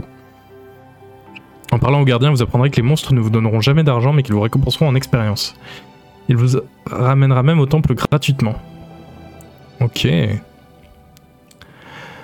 Bien qu'il ne s'agisse pas du jeu SNES le plus flashy ou le plus impressionnant, Strobe est une expérience audiovisuelle agréable. Il s'inspire de Super Metroid en utilisant le matériel sonore pour créer une bande son sinistre et ambiante pour une exploration tendue. Les pas sont accompagnés d'un claquement rappelant celui des sandales de bois. Les portes coulissantes en papier s'ouvrent avec un souffle approprié. Ah, c'est cool ça. Les batailles sont annoncées par une musique tendue, suivie de claquements, de craquements et de bruits sourds, etc. J'ai exploré la majeure euh, partie du premier étage de la tour de l'immobilité, le premier des trois donjons. Jusqu'à présent, il n'est pas très difficile, comparé au premier étage de Proving Grounds of the Mad Overlord, donc était le premier Wizardry. C'était un jeu d'enfant. Grâce à la carte de la zone, il est difficile de se perdre et les monstres n'étaient pas vraiment une menace. Euh... Ah voilà, pour moi, tout cela indique une certaine philosophie de conception des jeux japonais Wizardry. Il voulait un gameplay Wizardry plus classique, mais aussi un jeu plus mature et plus accessible. Vous devez toujours commencer par le, fond de cale pour obtenir des personnages décents, mais les jets supérieurs sont plus fréquents et la plupart des classes ont été dotées de nouvelles capacités. Euh... Ok, ok, mais là ça s'attache un peu trop sur le jeu. Moi j'aurais bien aimé l'air des trucs plus. Général. Euh... Ah. Comme le montrent les captures d'écran de cet article, malgré les améliorations apportées au graphisme et au son, les développeurs japonais n'ont jamais rencontré une certaine n'ont jamais renoncé à une certaine fidélité au jeu original de 80. les captures d'écran ci-dessus sont toutes euh, reconnaissables comme Wizardry et contiennent tous les éléments d'écran de l'original sur Apple II. Avec des graphismes beaucoup plus beaux et des touches modernes comme le dialogue avec les PNJ les mouvements continus, il a toujours la même ville de menu, avec les mêmes options dans chaque lieu, la même approche de combat, etc. Et après, alors je pense que la conclusion est intéressante parce qu'après il parle, euh, il passe beaucoup de temps, si vous voulez aller lire l'article original, il passe beaucoup de temps à parler des problèmes de copyright qu'on suivi sur la série Wizardry et qui fait qu'elle est maintenant dans un espèce de limbo, enfin elle est perdue dans, les limbes quoi. Par contre la, la conclusion est intéressante. Il dit voilà, il est clair que Wizardry a connu un certain succès pour engendrer autant de produits dérivés. Parce qu'il y, a, il y a eu 30 produits dérivés, 30 euh, spin-offs Wizardry, il me semble. Mais euh, donc voilà, il est clair que Wizardry a connu un certain succès pour engendrer autant de spin-offs, mais la série semble quand même rester dans l'ombre. On ne voit pas de cosplayers de Wizardry dans les conventions, ni de créateurs de doujin professant leur amour pour Wizardry. J'ai jamais vu de référence directe à Wizardry dans les animés ou les mangas, mais même dans les comédies qui font sans cesse référence à d'autres jeux. Aucun concepteur de jeu ne s'est fait connaître avec un spin-off génial de Wizardry. Euh, bah, Legend of Grimrock peut-être, non? En tant qu'Américain n'ayant jamais quitté le pays et connaissant à peu près 5 mots de japonais, je ne peux que deviner et m'interroger sur l'impact de Wizardry dans le Japon des années 90. S'agit-il d'un nom connu de tous? S'agit-il d'un classique culte? Qu'il sait, certainement pas moi. Je doute qu'un développeur japonais nous propose Wizardry 9. Même si Bane et Crusaders ont apporté un nouveau gameplay et une histoire continue à la série, les joueurs japonais étaient apparemment parfaitement satisfaits de jouer au même vieux jeu avec des graphismes plus brillants et des modifications mineures. La sortie de Labyrinth sur PC a été la proie des problèmes de licence non spécifiés à la fin de l'année 2019. Voilà, c'est ce qu'on disait avec tous les problèmes de licence. Mais il a tout de même eu lieu. Hein, Labyrinth est bien sorti sur PC. Euh, il ne semble pas y avoir de raison pour qu'il n'y ait pas de Wizardry 9, sauf que personne ne veut faire une suite numérotée. Seul l'avenir nous dira si cette supposée renaissance de Wizardry prendra de l'ampleur aux États-Unis, restera au Japon pendant encore quelques décennies, ou s'éteindra complètement. Voilà, donc Bon, euh, article où il y a euh, un peu un peu en dents un peu des passages trop précis sur les jeux, donc on s'en fout un peu, mais mais intéressant quand même de voir comment une série occidentale a eu une histoire parallèle en fait, une vie parallèle au Japon avec plein de spin-offs, sa propre culture, ses propres dérivations par rapport au jeu original, c'est marrant. Et ouais, donc ce qu'il dit sur le fait que bah ça a été un jeu ultra influent, mais en fait, plus personne euh, le connaît, euh, personne n'est fan de Wizardry au point de se faire des cosplays euh, de monstres de Wizardry et tout. Ça, c'est intéressant. Malheureusement, c'est vrai pour tous les jeux. Ultima, par exemple, qui a été beaucoup plus que Wizardry et un énorme succès grâce à notamment Ultima Online, le MMO ça a été des jeux ultra importants et ultra connus, ultra joués, et pourtant, bah, aujourd'hui, euh, c'est sûr que euh, leur, image n'a pas pénétré spécialement la culture, quoi. Euh, mais c'est vrai pour tout, hein, même les MMO, même les gros MMO du début des années 2000, EverQuest, ce genre de choses, bon, bah, ils sont vite tombés dans l'oubli au final, mais est-ce que c'est pas ça au final Enfin, est-ce que c'est pas justement le fait que dans le jeu vidéo, bah, il y a toujours des nouveaux jeux où on passe, on passe à la suite, quoi? Il a fait quoi Garriott après Ultima Online? Oh bah bonne question. Juste après Ultima Online, je sais pas, parce qu'après il a fait des, des MMO et tout, mais... Ah bah il a fait Ultima 9, c'était après Ultima Online. Et voilà, après en 2007 il a fait Tabula Rasa, euh, qui était un MMO qui, a été euh, morné hein, quasiment. Et après, il a essayé de faire euh, Shroud of the Avatar, mais ça, pareil, ça n'a pas eu beaucoup de succès. Ouais, ouais, ouais. En tout cas, écoutez, euh, bon. un peu déçu de cet article, mais en tout cas, c'est toujours intéressant d'avoir des nouvelles perspectives sur l'histoire du jeu de rôle, les jeux qu'on a un peu oubliés aujourd'hui. Euh. L'influence d'Ultima reste énorme, même si la licence est oubliée. Oui, oui, oui, complètement. euh. Mais c'est, si, on a complètement oublié le, jeu, c'est quand même euh, dommage, quoi. Euh, Oui, euh, El Jarkor qui signale euh, le, portail sur les wizardries. Bon, malheureusement, euh, donc wizardry.info. Euh, ma- malheureusement, il y a très peu de jeux euh, dedans. euh, Je l'ai là hein, si vous, si vous voulez voir. Euh, en fait, comme on disait, il y a, donc en tout peut-être 40 ou 50 jeux Wizardry. Et là, ce site qui nous dit bienvenue dans le monde de Wizardry, euh, il y, a, euh, il y a assez peu de jeux en fait qui sont référencés. Mais bon, ça peut, être utile. Il y a des, bouquins aussi. Ça, c'est ce à ça que faisait allusion aussi l'article. C'est le bouquin Blade and Bastard. C'est un, bouquin Wizardry apparemment. Et voilà, sauce, sauce japonaise quoi. Enfin, par des japonais, des illustrations euh, japonaises, etc. Lord British a peut-être eu un impact sur la pop culture, mais ça restait très niche à l'époque. Oui, mais c'est encore autre chose. euh, la, enfin, la figure de Lord British. Après, il était suffisamment connu pour que ça devienne un personnage dans les jeux, enfin que les gens le, le reconnaissent, etc. Ouais. Euh, en tout cas, bah, c'est à peu près tout ce que je voulais faire pour ce kétamine aujourd'hui. Plus, euh, là, parler, euh, je me rends compte que parler plus de deux heures là après ma gorge, euh, elle en peut plus. Donc, bah voilà, merci beaucoup d'avoir suivi cette émission. Si l'émission vous a plu, que vous voulez qu'il y en ait d'autres, vous pouvez vous abonner au Patreon de Ketamine pour soutenir et avoir accès au contenu exclusif, notamment l'interview de Felipe Pepe, qui, est, fort, fort captivante. Merci d'avoir été là, merci au, au, au soutien euh, sur euh, Patreon, euh, sans qui cette émission donc n'existerait pas. Merci aussi à mes plus grands soutiens sur Patreon, les gens qui ont pris les, les tiers les plus avancés de soutien, donc Clem Touquet, NKU, WorldMat, Eliosh, Tonton Yo-Yo et Lenny merci. Euh, merci à vous tous euh, d'avoir euh, de, me donner autant d'argent, hein, voilà, je vais le dire clairement. J'ai hâte de pouvoir améliorer aussi l'émission grâce à ça. L'image, le son, j'ai des idées de bouquins déjà à acheter pour vous restituer la lecture. Voilà, je pense qu'on va passer de, très bonnes, de très bonnes émissions tous ensemble. En tout cas, voilà, merci encore euh, pour votre euh, bonne humeur, pour votre présence, d'avoir dit des trucs aussi intéressants. Euh, N'hésitez pas à laisser des commentaires si vous avez vu cette émission en replay. Je lis en général tous les commentaires parce qu'ils sont intéressants. Et bah, je vous revois, je ne sais pas quand pour un prochain kétamine parce que c'est l'été, donc vous savez, c'est un peu bizarre. Et puis j'ai peur aussi qu'avec la sortie de Starfield, genre je veuille en faire un juste avant la sortie de Starfield ou juste après, mais que du coup j'aurais rien à dire parce que j'aurais pas encore vraiment joué au jeu. Je veux pas faire un épisode deux jours avant la sortie de Starfield, ça ça, ça, fait pas vraiment sens. Enfin voilà, on va, voir pour le timing. Euh, J'essaie de, j'annonce aussi les, épisodes quand je sais quand je vais les faire, je les annonce sur Patreon, pas beaucoup à l'avance, mais quand même un peu. Euh, voilà. Et, euh, et voilà, et je vous dis du coup encore merci, une bonne soirée et à la prochaine, salut